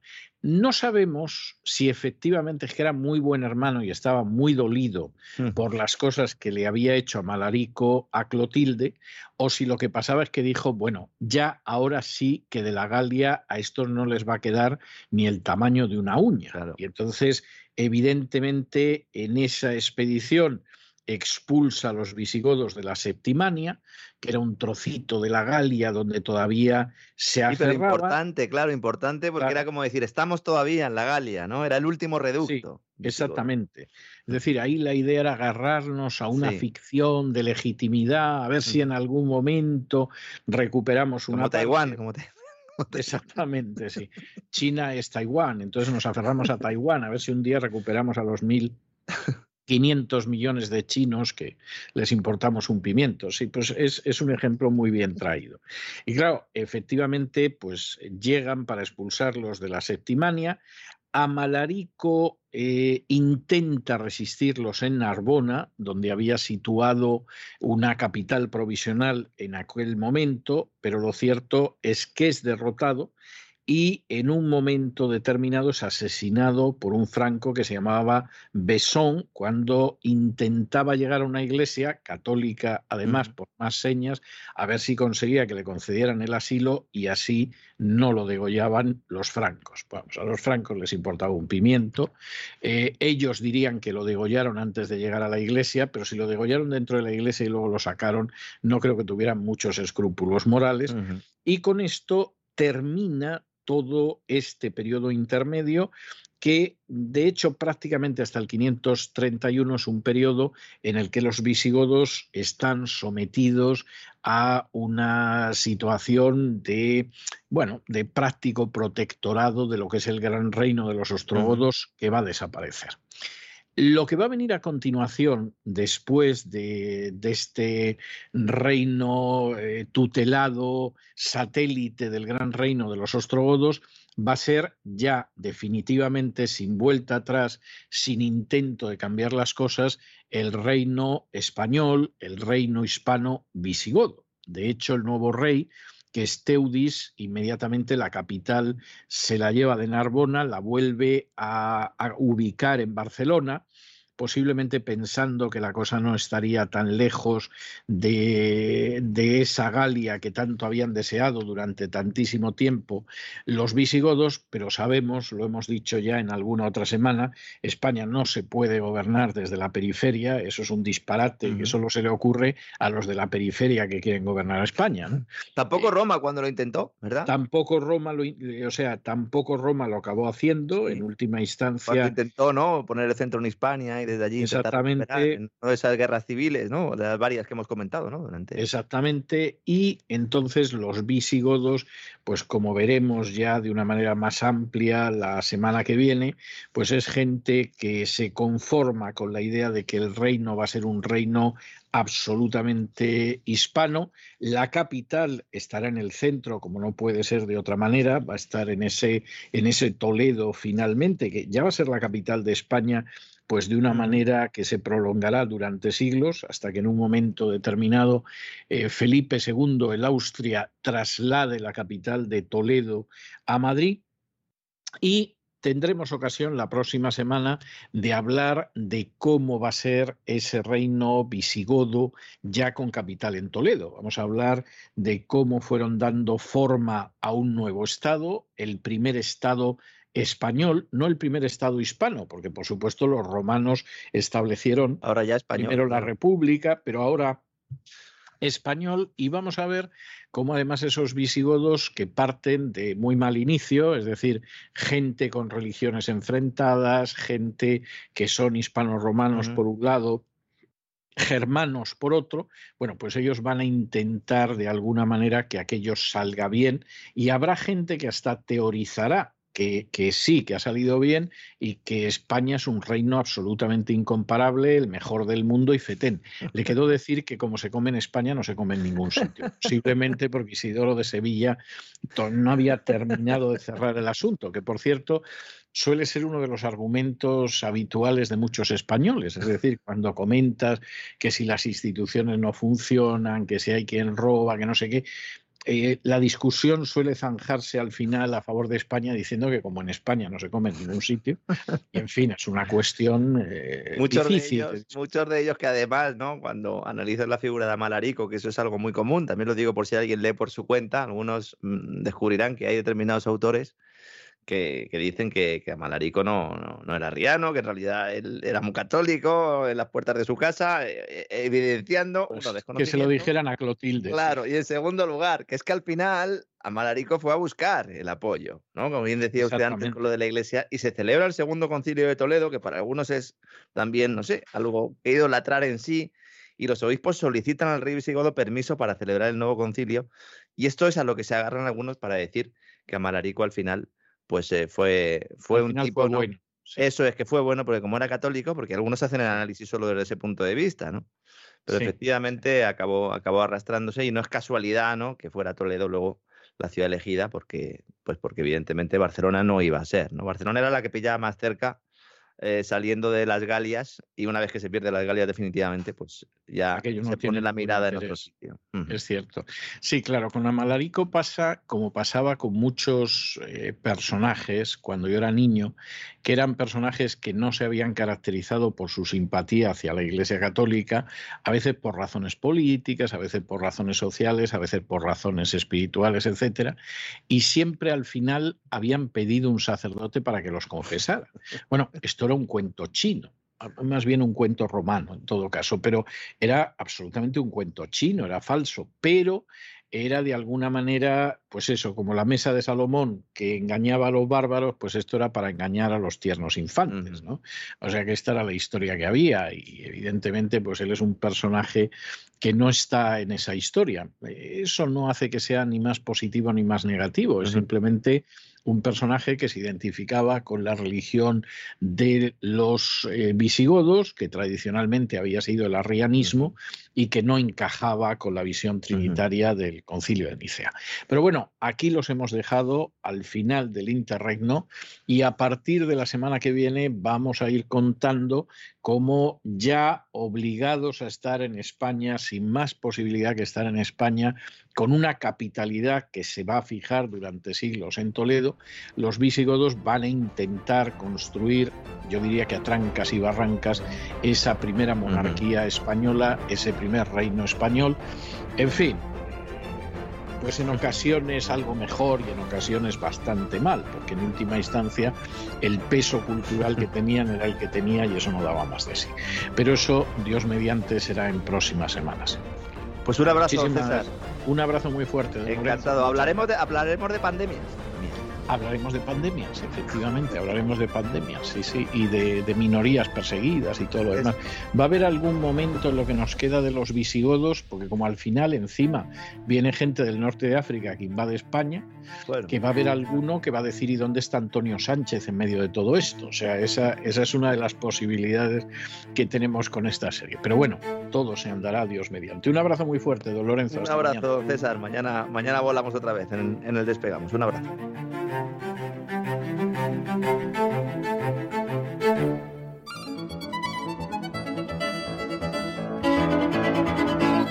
Palabras al aire con Sagrario Fernández Prieto.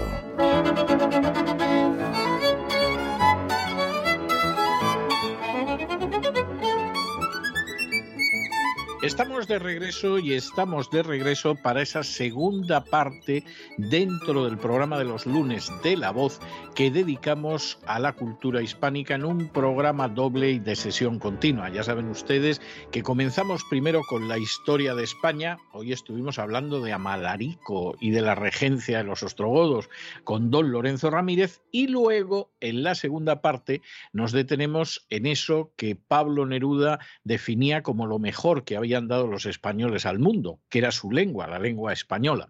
Bueno, se puede o no admitir ese punto de vista, Personalmente, quien ahora se dirige a ustedes está bastante de acuerdo con él, pero en cualquiera de los casos, en esta segunda sección de los lunes, nos dedicamos de la mano de doña Sagrario Fernández Prieto a aprender cómo hablar y escribir mejor en español. Ya está con nosotros doña Sagrario. Muy buenas noches, doña Sagrario. ¿Qué nos trae usted hoy? Muy buenas noches, don César. Pues vamos a ver qué han hecho esta semana con este gran regalo que es el castellano. Para empezar, eh, la primera entrada nunca tiene peligro porque es el diccionario académico y está todo claro. La palabra de hoy sí llama la atención porque es charquear. Y yo al principio he pensado, pues claro, he identificado charco con infancia. Pues, infancia no solo mía, de los niños cuando eran pequeños y a todos los niños les encantan los charcos y chapotear en, los charcos o en, en la calle. Pero resulta que charquear en Argentina, en Bolivia, en Chile, en Paraguay, en Perú y en Perú es hacer charqui la carne. No sé si usted se ha quedado como yo cuando lo he visto, porque yo no sé lo que es charqui. Entonces, lo bueno es seguir estos, estos paseos que te hace dar el diccionario. Yo la verdad es que los disfruto. Pues vamos a charqui. Charqui es de origen incierto y en Argentina, Bolivia, Chile, Perú y Uruguay es carne salada y secada al aire o al sol para que se conserve. Es decir, que el charqui, creo yo, que sería lo mismo que lo que nosotros denominamos salazón, ¿no? O, tasajo. O el. O el tasajo, muy parecido. Pero aquí en, en, en, España se dice tasajo. Sí, sí, lo que pasa, vamos a ver, lo que pasa yo creo que es una de esas palabras que se utilizaban todavía relativamente hace 50 años y que yo creo que ahora no la debe utilizar casi nadie. ¿Eh? Pero es algo, vamos a ver, no digo que sea exactamente igual, porque habrá que ver el tipo de salazón, eh, los días que está, si le añaden otros ingredientes, etcétera, pero forma parte de esa gran familia de carnes que se pretende que aguanten más tiempo de lo que aguanta la carne por su propia naturaleza y que claro, el ingrediente habitual suele ser la sal, a veces la sal con especias. Y eso a veces da lugar al tasajo, da lugar al charqui, da lugar a otras cosas, por ejemplo, muy típicas de aquí de los Estados Unidos. Entonces, pero, pero yo creo que es el intento, eh, sobre todo en una época en que no existían las refrigeradoras, ni los frigoríficos, ni nada, de hacer que la carne aguante. ¿no? que aguante la carne o el pescado, porque también se hace con el bacalao, por ejemplo, o se hace con las anchoas. Hace poco en, televisión no se pudo ver cómo lo difícil que es el envasar anchoas artesanalmente, o sea, anchoas realmente buenas eh, tienen un proceso de preparación larguísimo de limpieza de espinitas uno a uno, de recortar eh, bordes, de luego colocarlas en la, en la lata y esas son las mejores anchoas, eh, pues poco menos que del mundo, dijeron. Es decir, que cuesta mucho. y es muy distinta de la anchoa vulgar, que a veces te estás metiendo un pegote de, de sal a la boca con algo de pescado y aceite. No, no, tiene nada que ver. Y además la primera diferencia, a mí me llamó la, la atención, es el tamaño, porque las anchoas, eh, aunque sea en un sitio que es bueno de conservas y te abren una lata de anchoas y que no es tan mal, pero no tenían nada que ver y dije así que eran anchoas especiales por el eh, tamaño y que eran anchoas, no sé si dijeron de lujo, pero era algo equivalente y debían estar buenísimas. Y es que en, en preparar cada lata de, de anchoas no sé, no recuerdo el tiempo, pero se tardaba muchísimo. Las operadoras que hacían esto estaban de pie y les preguntaron que si hacían una jornada de ocho horas y, sonrieron y dijeron, oh, ojalá ocho horas. Estamos todo el día porque hay que aprovechar la temporada. No podemos, si estuviéramos menos tiempo, se estropearían muchas anchoas. Y, usted sabe lo que vale una anchoa, decía. Sí, no, no, pero, pero es cierto, es verdad. Sí, claro. Y y, por cierto, le voy a contar una anécdota porque tiene su gracia. Eh, aquí en Estados Unidos, ocasionalmente encuentras anchoas que se elaboran aquí. ¿eh? Yo la materia prima no sé de dónde la traerán, me imagino que es posible que la traigan de Europa, etcétera, pero efectivamente las anchoas se elaboran aquí. ¿Sabe usted lo que se vende muchas veces como anchoa en este país y además con el nombre de anchoa? el boquerón en vinagre. Me lo han dicho, sí, me lo han dicho. y además yo pregunto siempre, ¿y, encima está en vinagre, que es un clásico, boquerón es en vinagre. no les sale tan bien, pero les sale, les sale relativamente aceptable. O sea, no, no les sale mal. Si le echas tú además un poquito de aceite de oliva y un poquito de ajito, se acerca a la perfección. No, no la alcanza, pero se acerca. Pero lo gracioso del asunto es que eso te lo venden como anchoas. Con lo cual tú dices, bueno, aquí no tiene nadie ni idea de lo que es una anchoa. Sí, sí. Por cierto, fíjese que salazón, el término salazón en Costa Rica, Cuba y El Salvador significa infortunio. Qué curioso, ¿no? Infortunio. ¿Cómo habrán llegado? Podemos imaginarlo, pues sabiendo que es eh, algo. Imaginándose la suerte de la anchoa. Etcétera, pues eh, cuando les pasa algo, algo malo, pues eh, en, vez de en vez de tener, nosotros diríamos un infortunio, ha tenido un infortunio y ellos, parece ser, según el diccionario académico lo explica, ellos dicen la palabra salazón. Pues hemos tenido una salazón cuando volvíamos del viaje, por ejemplo, dirán algo, algo parecido. No se me ocurre ninguna frase, pero me ha llamado la, la, atención esto. En fin, que hay mucha historia y sobre todo una manera de vivir que a su vez trae eh, pues una necesidad, unos tiempos y unas épocas malas, épocas de, poco, y en las épocas de poco hay que tener alimentos que se puedan guardar para, para el momento malo. Esos momentos, por ejemplo, en que hay que salir corriendo de un país y te tienes que llevar lo que puedas para el camino. Y tiene que ser algo que, que se conserve bien. Bueno, pues ya que estamos hablando de estas cosas, vamos a hablar de las vicisitudes de la vida es lo que dijo una moderadora de una tertulia. Vicisitudes. Son las vicisitudes. Vicisitudes. Que cada uno tiene lo que la vida le trae. A ella le trae vicisitudes. Pues a los demás nos cuesta decirlo, pero a ella le salió muy bien. Vicisitudes. En vez de vicisitud. Vicisitud, plural, vicisitudes, del latín vicisitudo, vicisitudo, orden sucesivo o alternativo de algo. Y también puede ser inconstancia o alternativa de sucesos prósperos y adversos. Esas son las vicisitudes, cuando en una ocasión las cosas están bien y en otras ocasiones eh, las cosas vienen mal dadas. Alternancia de sucesos prósperos y adversos. Y hay que tener cuidado porque hay personas que efectivamente se equivocan y dicen vicisitud, dicen vicisitud, que también lo he oído, vicisitud, eh, o dicen visic, visictud. es una palabra que cuesta. Esta, eh, la unión, estas dos sílabas, sici, vicisitud, eh, son, son difíciles cuando se habla de una manera coloquial y, y deprisa. Así que hay que recordar vicisitud, vicisitud. Continúo con un periodista que estaba hablando de, un político. El, término está bien, estaba hablando de este político que últimamente está mucho en, los medios. Doy una pista, bueno, pues nunca decimos quién es el político, ni pistas ni nada.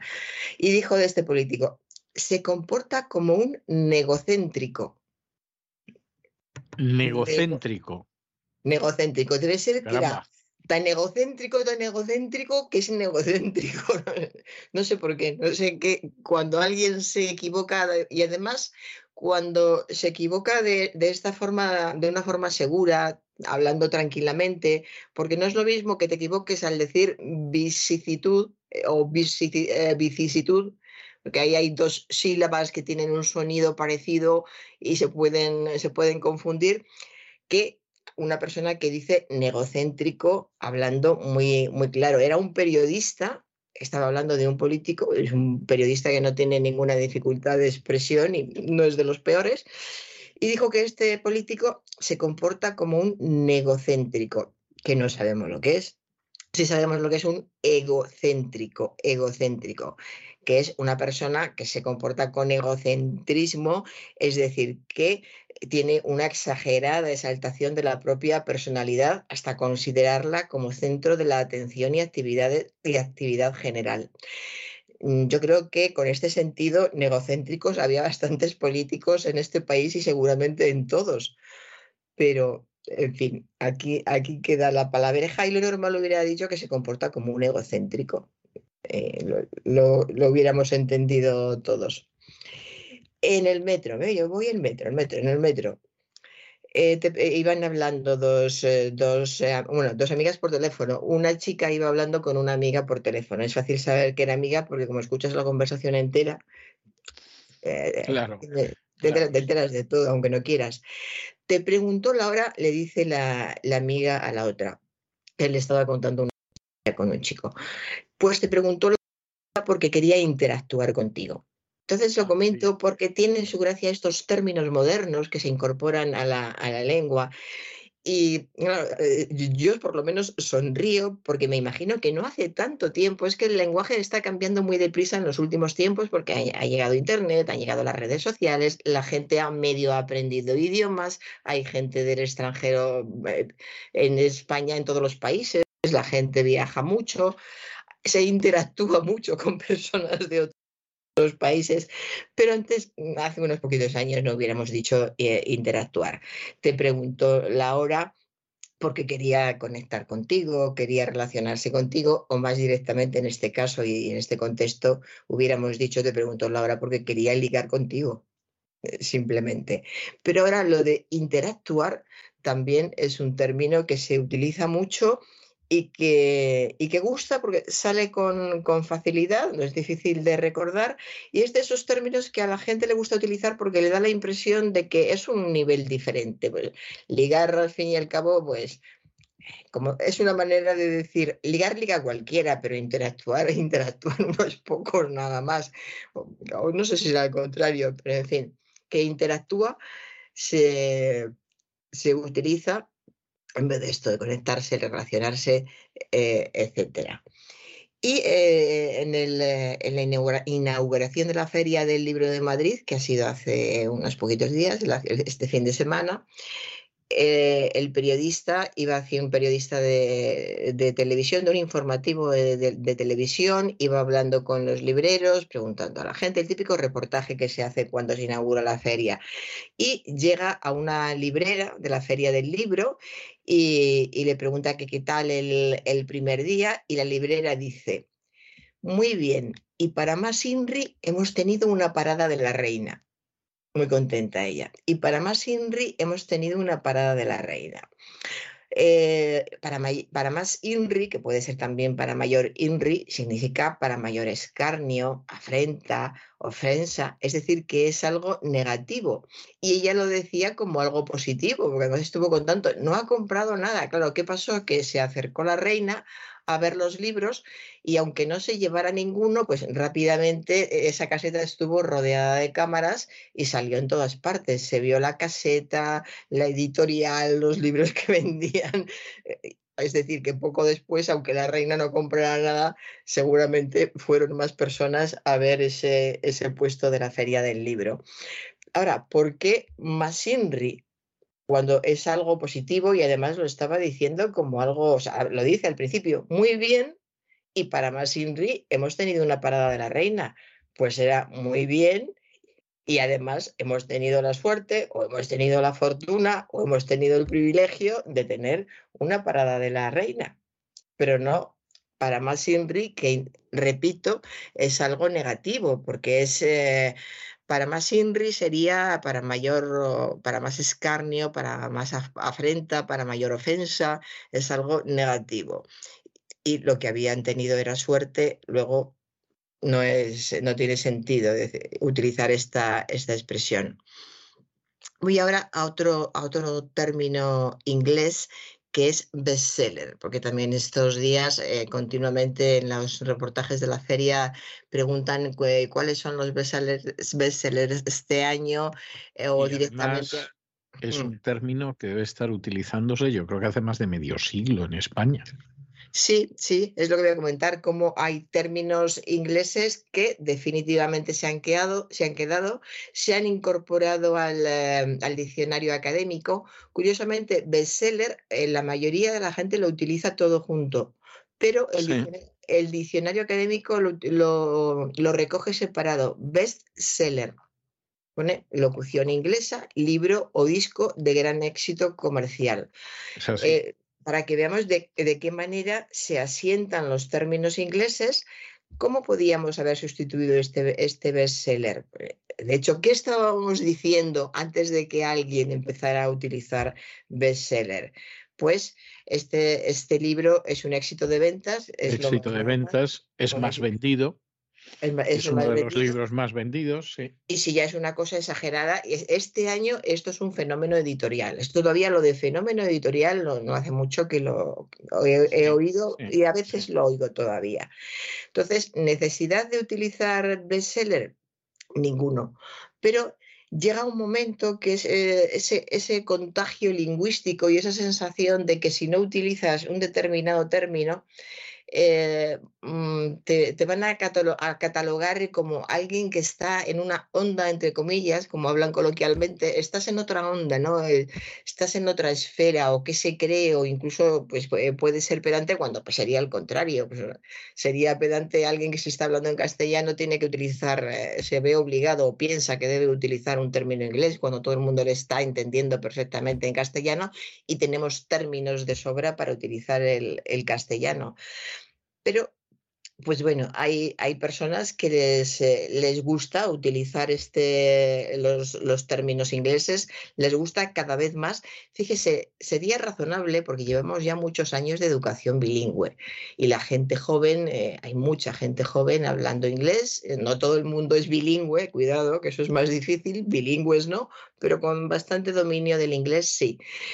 Mm, y, a pesar de todo, no son esas personas, son las personas que no tienen ni idea de inglés las que utilizan estos términos o que saben poquísimo inglés insisto, que no hace ninguna falta. Mientras podamos eh, seguir manteniendo el castellano, además yo la, la, lucha que tengo en los últimos tiempos, porque cada vez veo el, el, futuro que se nos viene encima, lo comenté hace poco, como el spanglish que se habla en Estados Unidos, y a mí eso me, me, me horroriza. Es, espantoso. Sí, porque es horrible, se entiende, se entiende muy mal, y yo creo que no beneficia a nadie, ni a los, de, a los que tienen como origen la lengua inglesa o el español no beneficia a nadie y el resultado, eh, pues tendrán que hacer un, diccionario nuevo algún día para poderlos entender. Yo hace poco vi una película mexicana y tenían un fuerte acento mexicano, que si hablan muy cerrado no es, no es fácil para un oído de aquí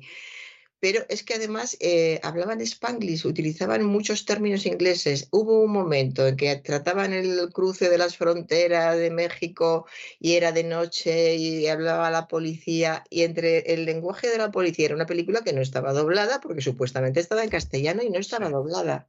Pero hubo un grupo de gente, y lo dijimos cuando acabó la película, que no nos enteramos de casi nada durante toda la película. Porque entre el lenguaje un poco más cerrado que tienen eh, ellos, eh, hablan con, pues eso, con, la boca más cerrada que, nosotros, eh, sus, sus, modismos y luego la mezcla del, del, inglés y luego al contrario, la policía de la frontera hablando inglés, pero a veces utilizando el castellano cuando veían que se acercaban los mexicanos. hubiéramos necesitado subtítulos para poder ver una película que ya le digo, es una película mexicana y no hubiéramos tenido por qué necesitarlos. Yo, recuerdo hace bastante tiempo de esto, es decir, puede hacer como 40 años, que emitieron en televisión un ciclo de cine mexicano, de, de, cine clásico mexicano, que además estaba muy bien pensado, porque es verdad que fueron escogiendo películas emblemáticas, que si quieres tener una panorámica de la cinematografía mexicana, que es muy importante, pues estaban muy bien elegidas. Bueno, las primeras películas, que eran de los años 30, eran prácticamente incomprensibles. O sea, costaba mucho entender lo que decía entre el acento, los modismos. Eh, realmente yo recuerdo que las dos o tres primeras películas eran mm, complicadas de entender. Y recuerdo que un compañero mío, que era un aficionado al cine y era un universitario como yo, me dijo, dice, es que es otro idioma. Dice, ni mm. la sintaxis, ni los términos, dice, es otro idioma. Luego, cuando las películas llegaban a partir de los años 40 ya eran películas en las que podía haber algún giro que era pues era un localismo típico de México pero en muchos casos lo entendías eh, por el sentido de la frase etcétera había todo un periodo que yo diría que iba de los años 40 a los 70 que, eh, bueno, se entendían razonablemente bien, no, no más difícil que una película argentina, una película cubana, etcétera, etcétera. Pero había todo un periodo de los años 30 que era, era complicado de entender. Y ahora mismo, películas que son más modernas, eh, el, problema es que utilizan, utilizan multitud de modismos que para el español de España, por decirlo de alguna manera, eh, no son conocidos. Es decir, cuando sí te mueves aquí a este lado del Atlántico y estás oyendo a hispanos y bueno, pues, digamos que, que bueno, no resulta tan difícil de entender, pero al mismo tiempo te queda la sensación de que un español que lo vea, pues, y que no tenga ese contacto estrecho con el español que se habla en este lado del mundo, pues puede tener dificultades para entender lo que pasa, sí. Sí, sí, sí. Más como e, encima era el tema era duro, transcurría mucho de, durante la noche y, muy difícil. Bueno, llegó un momento en que lo, más claro, porque además lo repetían mucho, era cuando llegaba la, policía de la frontera, los guardias de la frontera, y decían out, dando gritos. Y entonces ese out, pues bueno, nos mirábamos y decíamos, esto por lo menos lo, entendemos, pero luego cuando seguían... Entendemos por qué hablan en inglés, ¿no? No, pues no, porque decían solo out, porque cuando luego seguían hablando y hablaban con los que estaban al otro lado, sin verse, todo de noche, y que es algo que no encendieran, yo pensaba, pues la policía llevará focos para verlos y tal, pero no. Eh. Y cuando empezaban a hablar ya en, en inglés, pues eh, lo mismo, o sea, entendíamos tan mal el, el, inglés todo seguidito que hablaban los americanos, como el español también todo seguidito que hablaban los, los mexicanos. son, son acentos, son acentos y formas de, de, hablar, porque hay mexicanos, hace poco ha estado aquí la, la, esposa, la viuda de, de, Fuentes, de Carlos Fuentes, y ha estado dando conferencias en el Instituto de Cervantes y se le entendía perfectamente. O sea que depende mucho también de, evidentemente, depende del nivel cultural, por supuesto. Bueno, pues eh, en un reportaje sobre bandas eh, callejeras, yo no soy hater, porque pues los periodistas, porque hay, una, hay zonas de Madrid, del extrarradio y tal. yo creo que esto ha pasado toda, toda la vida. Ahora parece ser que hay más porque está llegando gente de, de todas partes y hay muchas peleas de noche, hay, hay zonas conflictivas. Y en uno de estos reportajes se acercaban a preguntarle a, los chavales que andaban por ahí y uno de ellos dijo, yo no soy hater. Y hubo otro, un vecino que estaba hablando de lo que estaba pasando y decía, son haters muy violentos. Por cierto, que yo lo primero cuando dijo yo no soy hater, me acordé del hate de la película de es Robert Mitchum, ¿no? el que lleva escrito en una mano hate y en la otra mano en los dedos. La noche del cazador. La noche, del, cazador. que es, es, un gran papel el de Robert Mitchum, pero es la única película que dirigió Charles Lawton. Y, es una obra maestra, casi todo el mundo considera que es una obra maestra, pero tuvo unas críticas tan duras al principio que Charles Lawton decidió no, no volver a dirigir una película y es una pena. Porque si le hubieran salido como esta, hubiera pasado la historia como. Además, está muy bien y los actores. Sí, sí, está muy bien. Está muy, bien. Y, los, y, los, dos niños, que son dos, dos, críos, y sobre todo el niño, está impecable y tiene un papelón de mucha responsabilidad eh, y un papelón importante, muy intenso. Y está muy bien. Y, es que hay imágenes de esas películas que te deja imágenes para siempre. La de el predicador montado a caballo atravesando la, la, la, llanura, parece que es una llanura por donde va, y va cantando y da miedo, o sea, ya ha creado tal clima de miedo respecto a esa persona que va a hacer algo que no, que no debe y se sabe desde el principio, que verle, oírle cantar, entiendes, entonces le oyes cantar y el espectador siente el miedo que están en ese momento sintiendo los niños que están escondidos y le están viendo de lejos. Efectivamente es una obra maestra, para conseguir estas cosas es una Además, él canta eh, una canción clásica de, la música gospel, que es el leaning. El, el, leaning sería algo así como recostándose, ¿no? Entonces, el recostándose en los brazos eternos, que ya se imaginará usted a quién pertenecen, ¿no? Entonces, es una de esas canciones que son muy bonitas, eh, con una visión muy reconfortante, etcétera. Y claro, es otra de las grandes ironías de la película, ¿no? O sea, eh, es como para recostarse en los brazos de este en vez de en los brazos de Dios, lo que te puede caer encima, ¿no? Y claro, son todas estas referencias que aparecen mucho en el cine americano, muchísimo, y que generalmente el espectador español que pertenece a otra cultura, y además una cultura muy distinta en muchos aspectos, aunque no sea consciente de ello, pues estas referencias se le escapan totalmente, ¿no?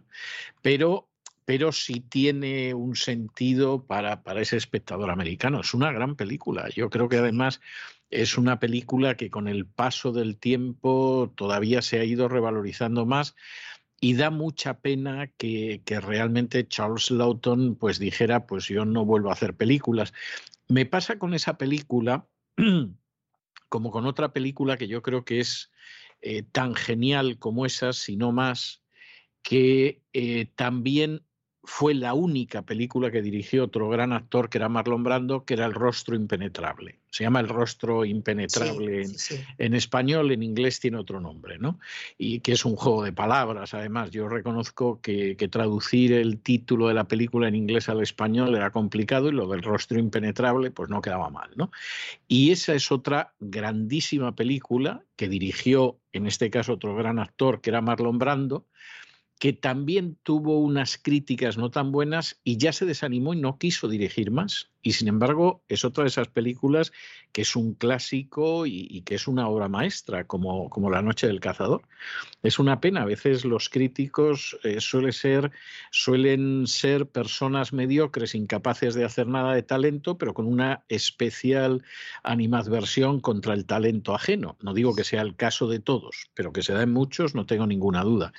Y, y en este caso, pues seguramente segaron dos carreras como director que, hubiera merecido la pena ver qué más hacían Charles Lawton y qué más hacía Marlon Brando, ¿no? A diferencia de algún otro director que ha sido actor y que a mí me parece que como director no, no es gran cosa, como es el caso de Robert Redford, por ejemplo, ¿no? Pero, pero a Robert Redford la crítica sí lo trató mejor que, que a Brando y a Lawton, lamentablemente. Bueno, pues volvemos a los haters que eh, es, una palabra que no creo que se haya incorporado al castellano y, esté muy extendida más allá de estos rollos conflictivos, pero desde luego se utiliza mucho porque ya he visto varios reportajes, eh, gente que vive cerca de estas zonas de, eh, de la, capital de Madrid, cuando habla de, les hablé del tema esto, y dice, sí, sí, es verdad, es que en nuestro barrio tenemos haters que son, o sea, haters con totalidad, personas que hablan un castellano correcto y bien. Entonces, parece ser que haters está bastante incorporado, no está en el diccionario académico, pero sí está muy, muy incorporado y mm, se podría sustituir eh, fácilmente estas personas que muestran sistemáticamente actitudes negativas u hostiles ante cualquier eh, asunto, pues son personas que, odian. Es verdad que no es lo mismo decir son odiadores, pues parece, parece más suave. Una vez que ya... Odiador, sí es una, es una prueba de que un término se ha sentado con fuerza, porque si haters nos suena con más fuerza que odiador, es que ya odiador no viene a cuento. A lo mejor odiador lo que lo que pasa es que ha entrado también mucho por las redes sociales, es decir, eh, esas personas que de pronto entran en tu cuenta de, de, Twitter y, en fin, entran en tu cuenta de Twitter o entran en, en YouTube o lo que sea y se dedican a denigrarte, a insultarte y a llamarte de todo, etcétera, y se convierten en el hater porque dice, porque y tiene cierta lógica. Es, es decir, eh, si esta gente no lo hace por odio, ¿por qué lo hace? Porque claro, no tiene... Porque no tienen yo, hay, hay, personas, algunas veces pasan en ciertos programas de, de televisión y, y, alguna vez he pensado, pero, pero, ¿por qué está diciendo todo esto? Y yo misma me contesto, porque no tiene otra cosa que decir, porque el lenguaje que mejor dominan es, es este, es el del insulto, es el del enfrentamiento, y, y, están sueltos, entre comillas, con este, con este lenguaje a la hora de dar explicaciones, de decir otra cosa. De hecho, cuando quieren explicar algo y empiezan a decir, mira, Mira, claro, la gente se impacienta porque empiezan, mira, mira, déjame que te explique. Y tienen que tocarse primero la frente, la nariz, eh, mueven la mano como diciendo, déjame hablar. O sea, que espontáneos no son cuando se, se supone que van a hablar normalmente. Entonces, es que ya estamos muy, o están muchas personas muy copadas por un determinado lenguaje, por una manera de, de hablar y de, y de expresarse, que además es eso, se incorporan gestos al hablar con ciertos términos se incorporan gestos que no están en el lenguaje cotidiano habitual hasta ahora. Y, todo va unido. Entonces, si, hablas de otra manera, no puedes gesticular. O sea, no puedes gesticular lo mismo hablando de haters que hablando de personas que tienen un comportamiento violento, por ejemplo.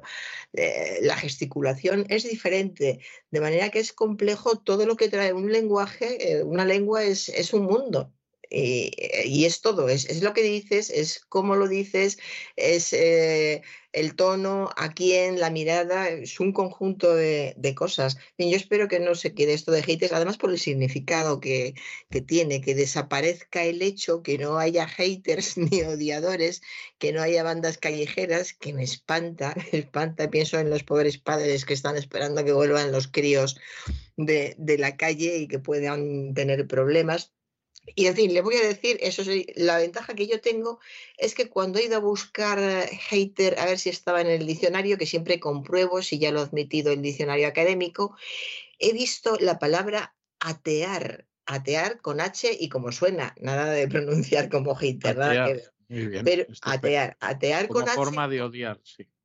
No, es atear con H porque procede de ato, ato, el acto de recoger la ropa y otros objetos de uso personal cuando se va a salir de viaje. Atear, hay, hay un verbo que viene de ato. Y luego hay una, una acepción que es dar la atería a los pastores. Yo atería, pues es la primera vez que lo he visto, la, la palabra. ¿Y qué es la atería? Pues la ropa y todos los objetos que alguien necesita para el uso preciso y, ordinario. Entonces, cuando los pastores eh, se iban con, el ganado de una zona a otra para, para que se alimentara, llevaban su hato y les preparaban o les daban la atería llena de todo lo que iba a necesitar eh, de, uso preciso y, ordinario. Que curioso atear y atería. Seguro que son dos palabras que, conoce poquísima gente. Y ahora volvemos a la cruda realidad. Es un coliving rural en la sierra de, Guadarrama. Esto del coliving se está llevando mucho. Eh, lo decía en un reportaje de televisión una pareja que estaba mostrando su vivienda y decía que eso era un co-living. ¿Qué es un co-living? Una vivienda compartida que se puede utilizar lo mismo para vivir que para trabajar. ¿Por qué no dice vivienda, vivienda compartida? Pues parece ser, eh, hablándolo con, más gente, dice, es que vivienda compartida trae consigo muchas más preguntas, pero compartida cómo y haciéndolo de qué manera. Sin embargo, dices co-living y, ya sabes directamente qué es lo que es. Es una vivienda que está dividida de determinada forma. Eh, normalmente son, casi siempre son para, para trabajar. Cada uno trabaja en la zona que se le asigna. Si es para vivir, ya desde el principio eh, se ha distribuido la, la vivienda y tú sabes cuál es la zona que te corresponde. Y según la gente dice, no lo sé, yo, vivienda compartida me parece muy razonable y yo lo entendería bien, pero la, gente más joven parece que entiende que coliving tiene un matiz especial que, hace que se entienda mejor el, significado. Me quedo con las dudas, pero ¿cómo se dice? Y vamos a la idea inicial, que vamos a procurar utilizar el, castellano, todo lo posible. Y precisamente con las personas que utilizan esos términos es con quien hay que, usarlo. Entonces, demostrarlos, pues eh, mira, yo conozco gente que además es verdad, conozco gente que utiliza vivienda compartida pues desde que los niños son pequeñitos para llevarles al campo entre varios, alquilaban, porque puede ser alquiler o, comprar, y entonces alquilaban una, una, vivienda para ir tres o cuatro familias con los niños y que los niños jugaran y que tuvieran siempre compañía. Entonces, esto ha existido siempre. Antes era una vivienda compartida, es lo mismo. No veo por qué ahora tiene que llamarse coliving. Ni aunque sea rural. Es un coliving rural, pues ni aunque sea rural es una vivienda compartida en la Sierra de Guadarrama, que si ya dices en la Sierra de Guadarrama será rural, claro. Una señora que llama a un programa de radio. Estaban tratando el tema en el programa de si había más hombres aprensivos que mujeres o, directamente hablaban de lo aprensivos que suelen ser los, los, hombres. Y entraban llamadas de teléfono y entra una señora por teléfono que dice, yo le digo, refiriéndose al marido, yo le digo que es muy inaprensivo y va a acabar contrayendo el COVID. Yo le digo que es muy inaprensivo. Esta pobre señora tenía un, un marido que era peor que aprensivo, era inaprensivo. inaprensivo. En fin, aprensión eh, es, el escrúpulo, el recelo, de que te pueda pasar algo que, te pueda traer un, contagio de, alguna enfermedad. También tiene otro significado que es em, opinión, figuración, idea infundada o extraña. Esta segunda eh, acepción es porque en realidad aprensión viene de aprehensión con H y por eso también este significado de opinión, figuración, idea infundada, etc. Pero en fin, que las, eh, y se utiliza siempre en plural el ejemplo que se pone, esos son aprehensiones tuyas. Esto sí es muy coloquial. Oír a alguien eh, que familiarmente dice son aprensiones eh, suyas, ¿no? Alguien que tiene miedo de, contraer cualquier enfermedad y ahora pues la gente tiene miedo con el tema de, del COVID. Y un inaprensivo es, eh, bueno, es otra cosa. Un inaprensivo es una persona que no tiene escrúpulos ni recelos en, en hacer algo aunque esté mal. Eso es una persona inaprensiva y un aprensivo es el que tiene miedo de, constiparse si se asoma a la ventana, por ejemplo. Por ejemplo, lo primero que se me ha ocurrido. Y con el inaprensivo he acabado, don César. Pues me parece, me parece estupendo. Estaba recordando yo a gente que he conocido aprensiva y yo creo que he conocido a más hombres que mujeres aprensivas. Sí, sí, seguro. Yo también, yo también. no me atrevo a decirlo tanto, pero tampoco, tampoco he hecho una estadística, pero. No, pero eh, por lo que sabemos, por experiencia, por experiencia y por lo que hemos vivido, yo pues en mi familia, en las familias que he conocido, en la gente que, que he conocido. De hecho, ¿cuántas mujeres hay, sobre todo desde, desde que empiezas a tener niños, ¿Cuántas mujeres hay que dejan de ir al médico pues, porque no tienen tiempo, porque están hasta arriba, porque tienen que recoger al niño, porque tienen que trabajar en fin, un montón de cosas. Bueno, yo he conocido mujeres que dejaban de ir al médico por miedo. O sea, por ejemplo, yo he conocido el caso de, alguna señora que tenía un bultito en el pecho y como no quería saber lo que era el bultito en el pecho, a pesar de que le dolía donde estaba el bultito en el pecho, no iba al médico y no había quien consiguiera que fuera. Pero es todo lo contrario al aprensivo, es decir, el aprensivo se nota un bultito que puede ser un grano y inmediatamente se planta en la consulta del médico para ver qué, sucede. Pero yo me he encontrado en muchos casos, ah, por lo menos en algunos casos, me he encontrado mujeres que lo que tenían era pánico a ir al médico a ver lo que me van a encontrar. Entonces le decías, pero hombre, mujer, ve porque es que a lo mejor no es nada, pero ¿y si es algo grave? No, no, no, no, no, no, no quiero, no quiero saberlo, ya me enteraré.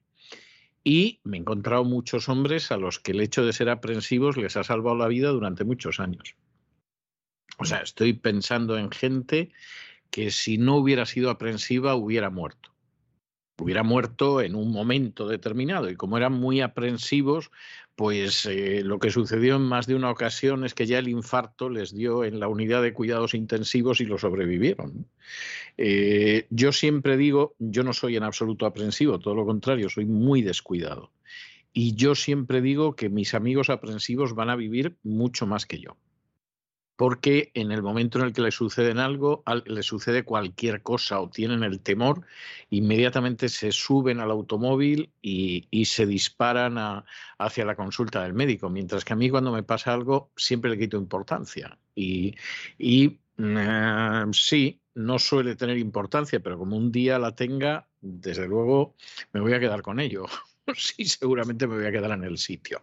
Bueno, yo le he escogido una canción muy bonita de los años 70. Yo no sé si recordará usted una versión musical de Horizontes Perdidos, la novela clásica mm. de la que hubo una magnífica versión en los años 30 en blanco y negro, pero en los 70 hicieron una versión musical con música de Burt Bacharach.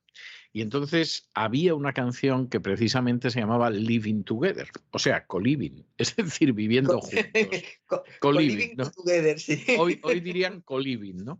Pero entonces la canción se llamaba Living Together, Growing Together, que sería algo así como viviendo juntos y creciendo juntos, porque claro, esta gente que estaba ahí perdida en el Himalaya, en, en Shangri-La, si no me falla la memoria, que era como se llamaba la, ciudad esta prodigiosa en medio de, del Himalaya, pues ni envejecía, crecía espiritualmente, eran perpetuamente jóvenes, etcétera, etcétera, etcétera. Y la verdad es que la, a mí me gustó mucho la versión antigua, me parece una película muy bonita, siempre que la vuelvo a ver, esa película en blanco y negro le encuentro un, un especial encanto, aunque desgraciadamente el paso del tiempo destruyera, por ejemplo, eh, parte de la película. La última vez que yo la vi, que estaba restaurada, había algunas escenas de las que se había conservado eh, la grabación sonora, pero las imágenes no y entonces tenían que sustituirlas con fotografías de los actores y, y, es una película que a mí me parece muy bonita. Cada vez que la vuelvo a ver me, me, gusta más. Pero esta versión musical de los años 70, que además eran muy inicios de los años 70, también me parece muy bonita. Me parece, además salía una Olivia eh, de Hassi bellísima, que había hecho muy poquito antes eh, Romeo y Julieta, había hecho de Julieta en Romeo y Julieta. Y esta es una canción que ha dicho usted el e inmediatamente me acordaba yo del Living Together. De modo que le voy a dejar el Living Together y hasta el jueves, Dios mediante. Pues hasta el jueves, don César.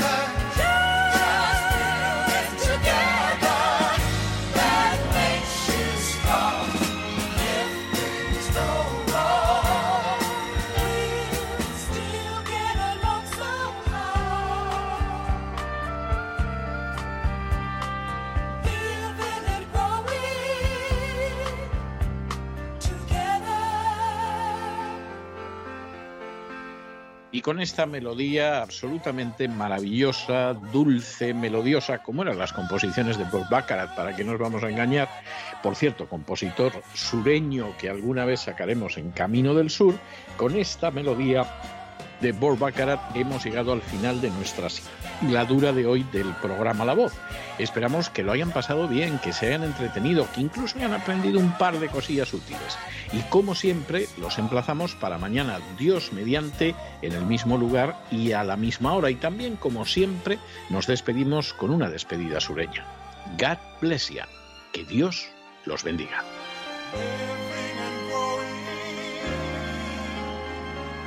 just like we do.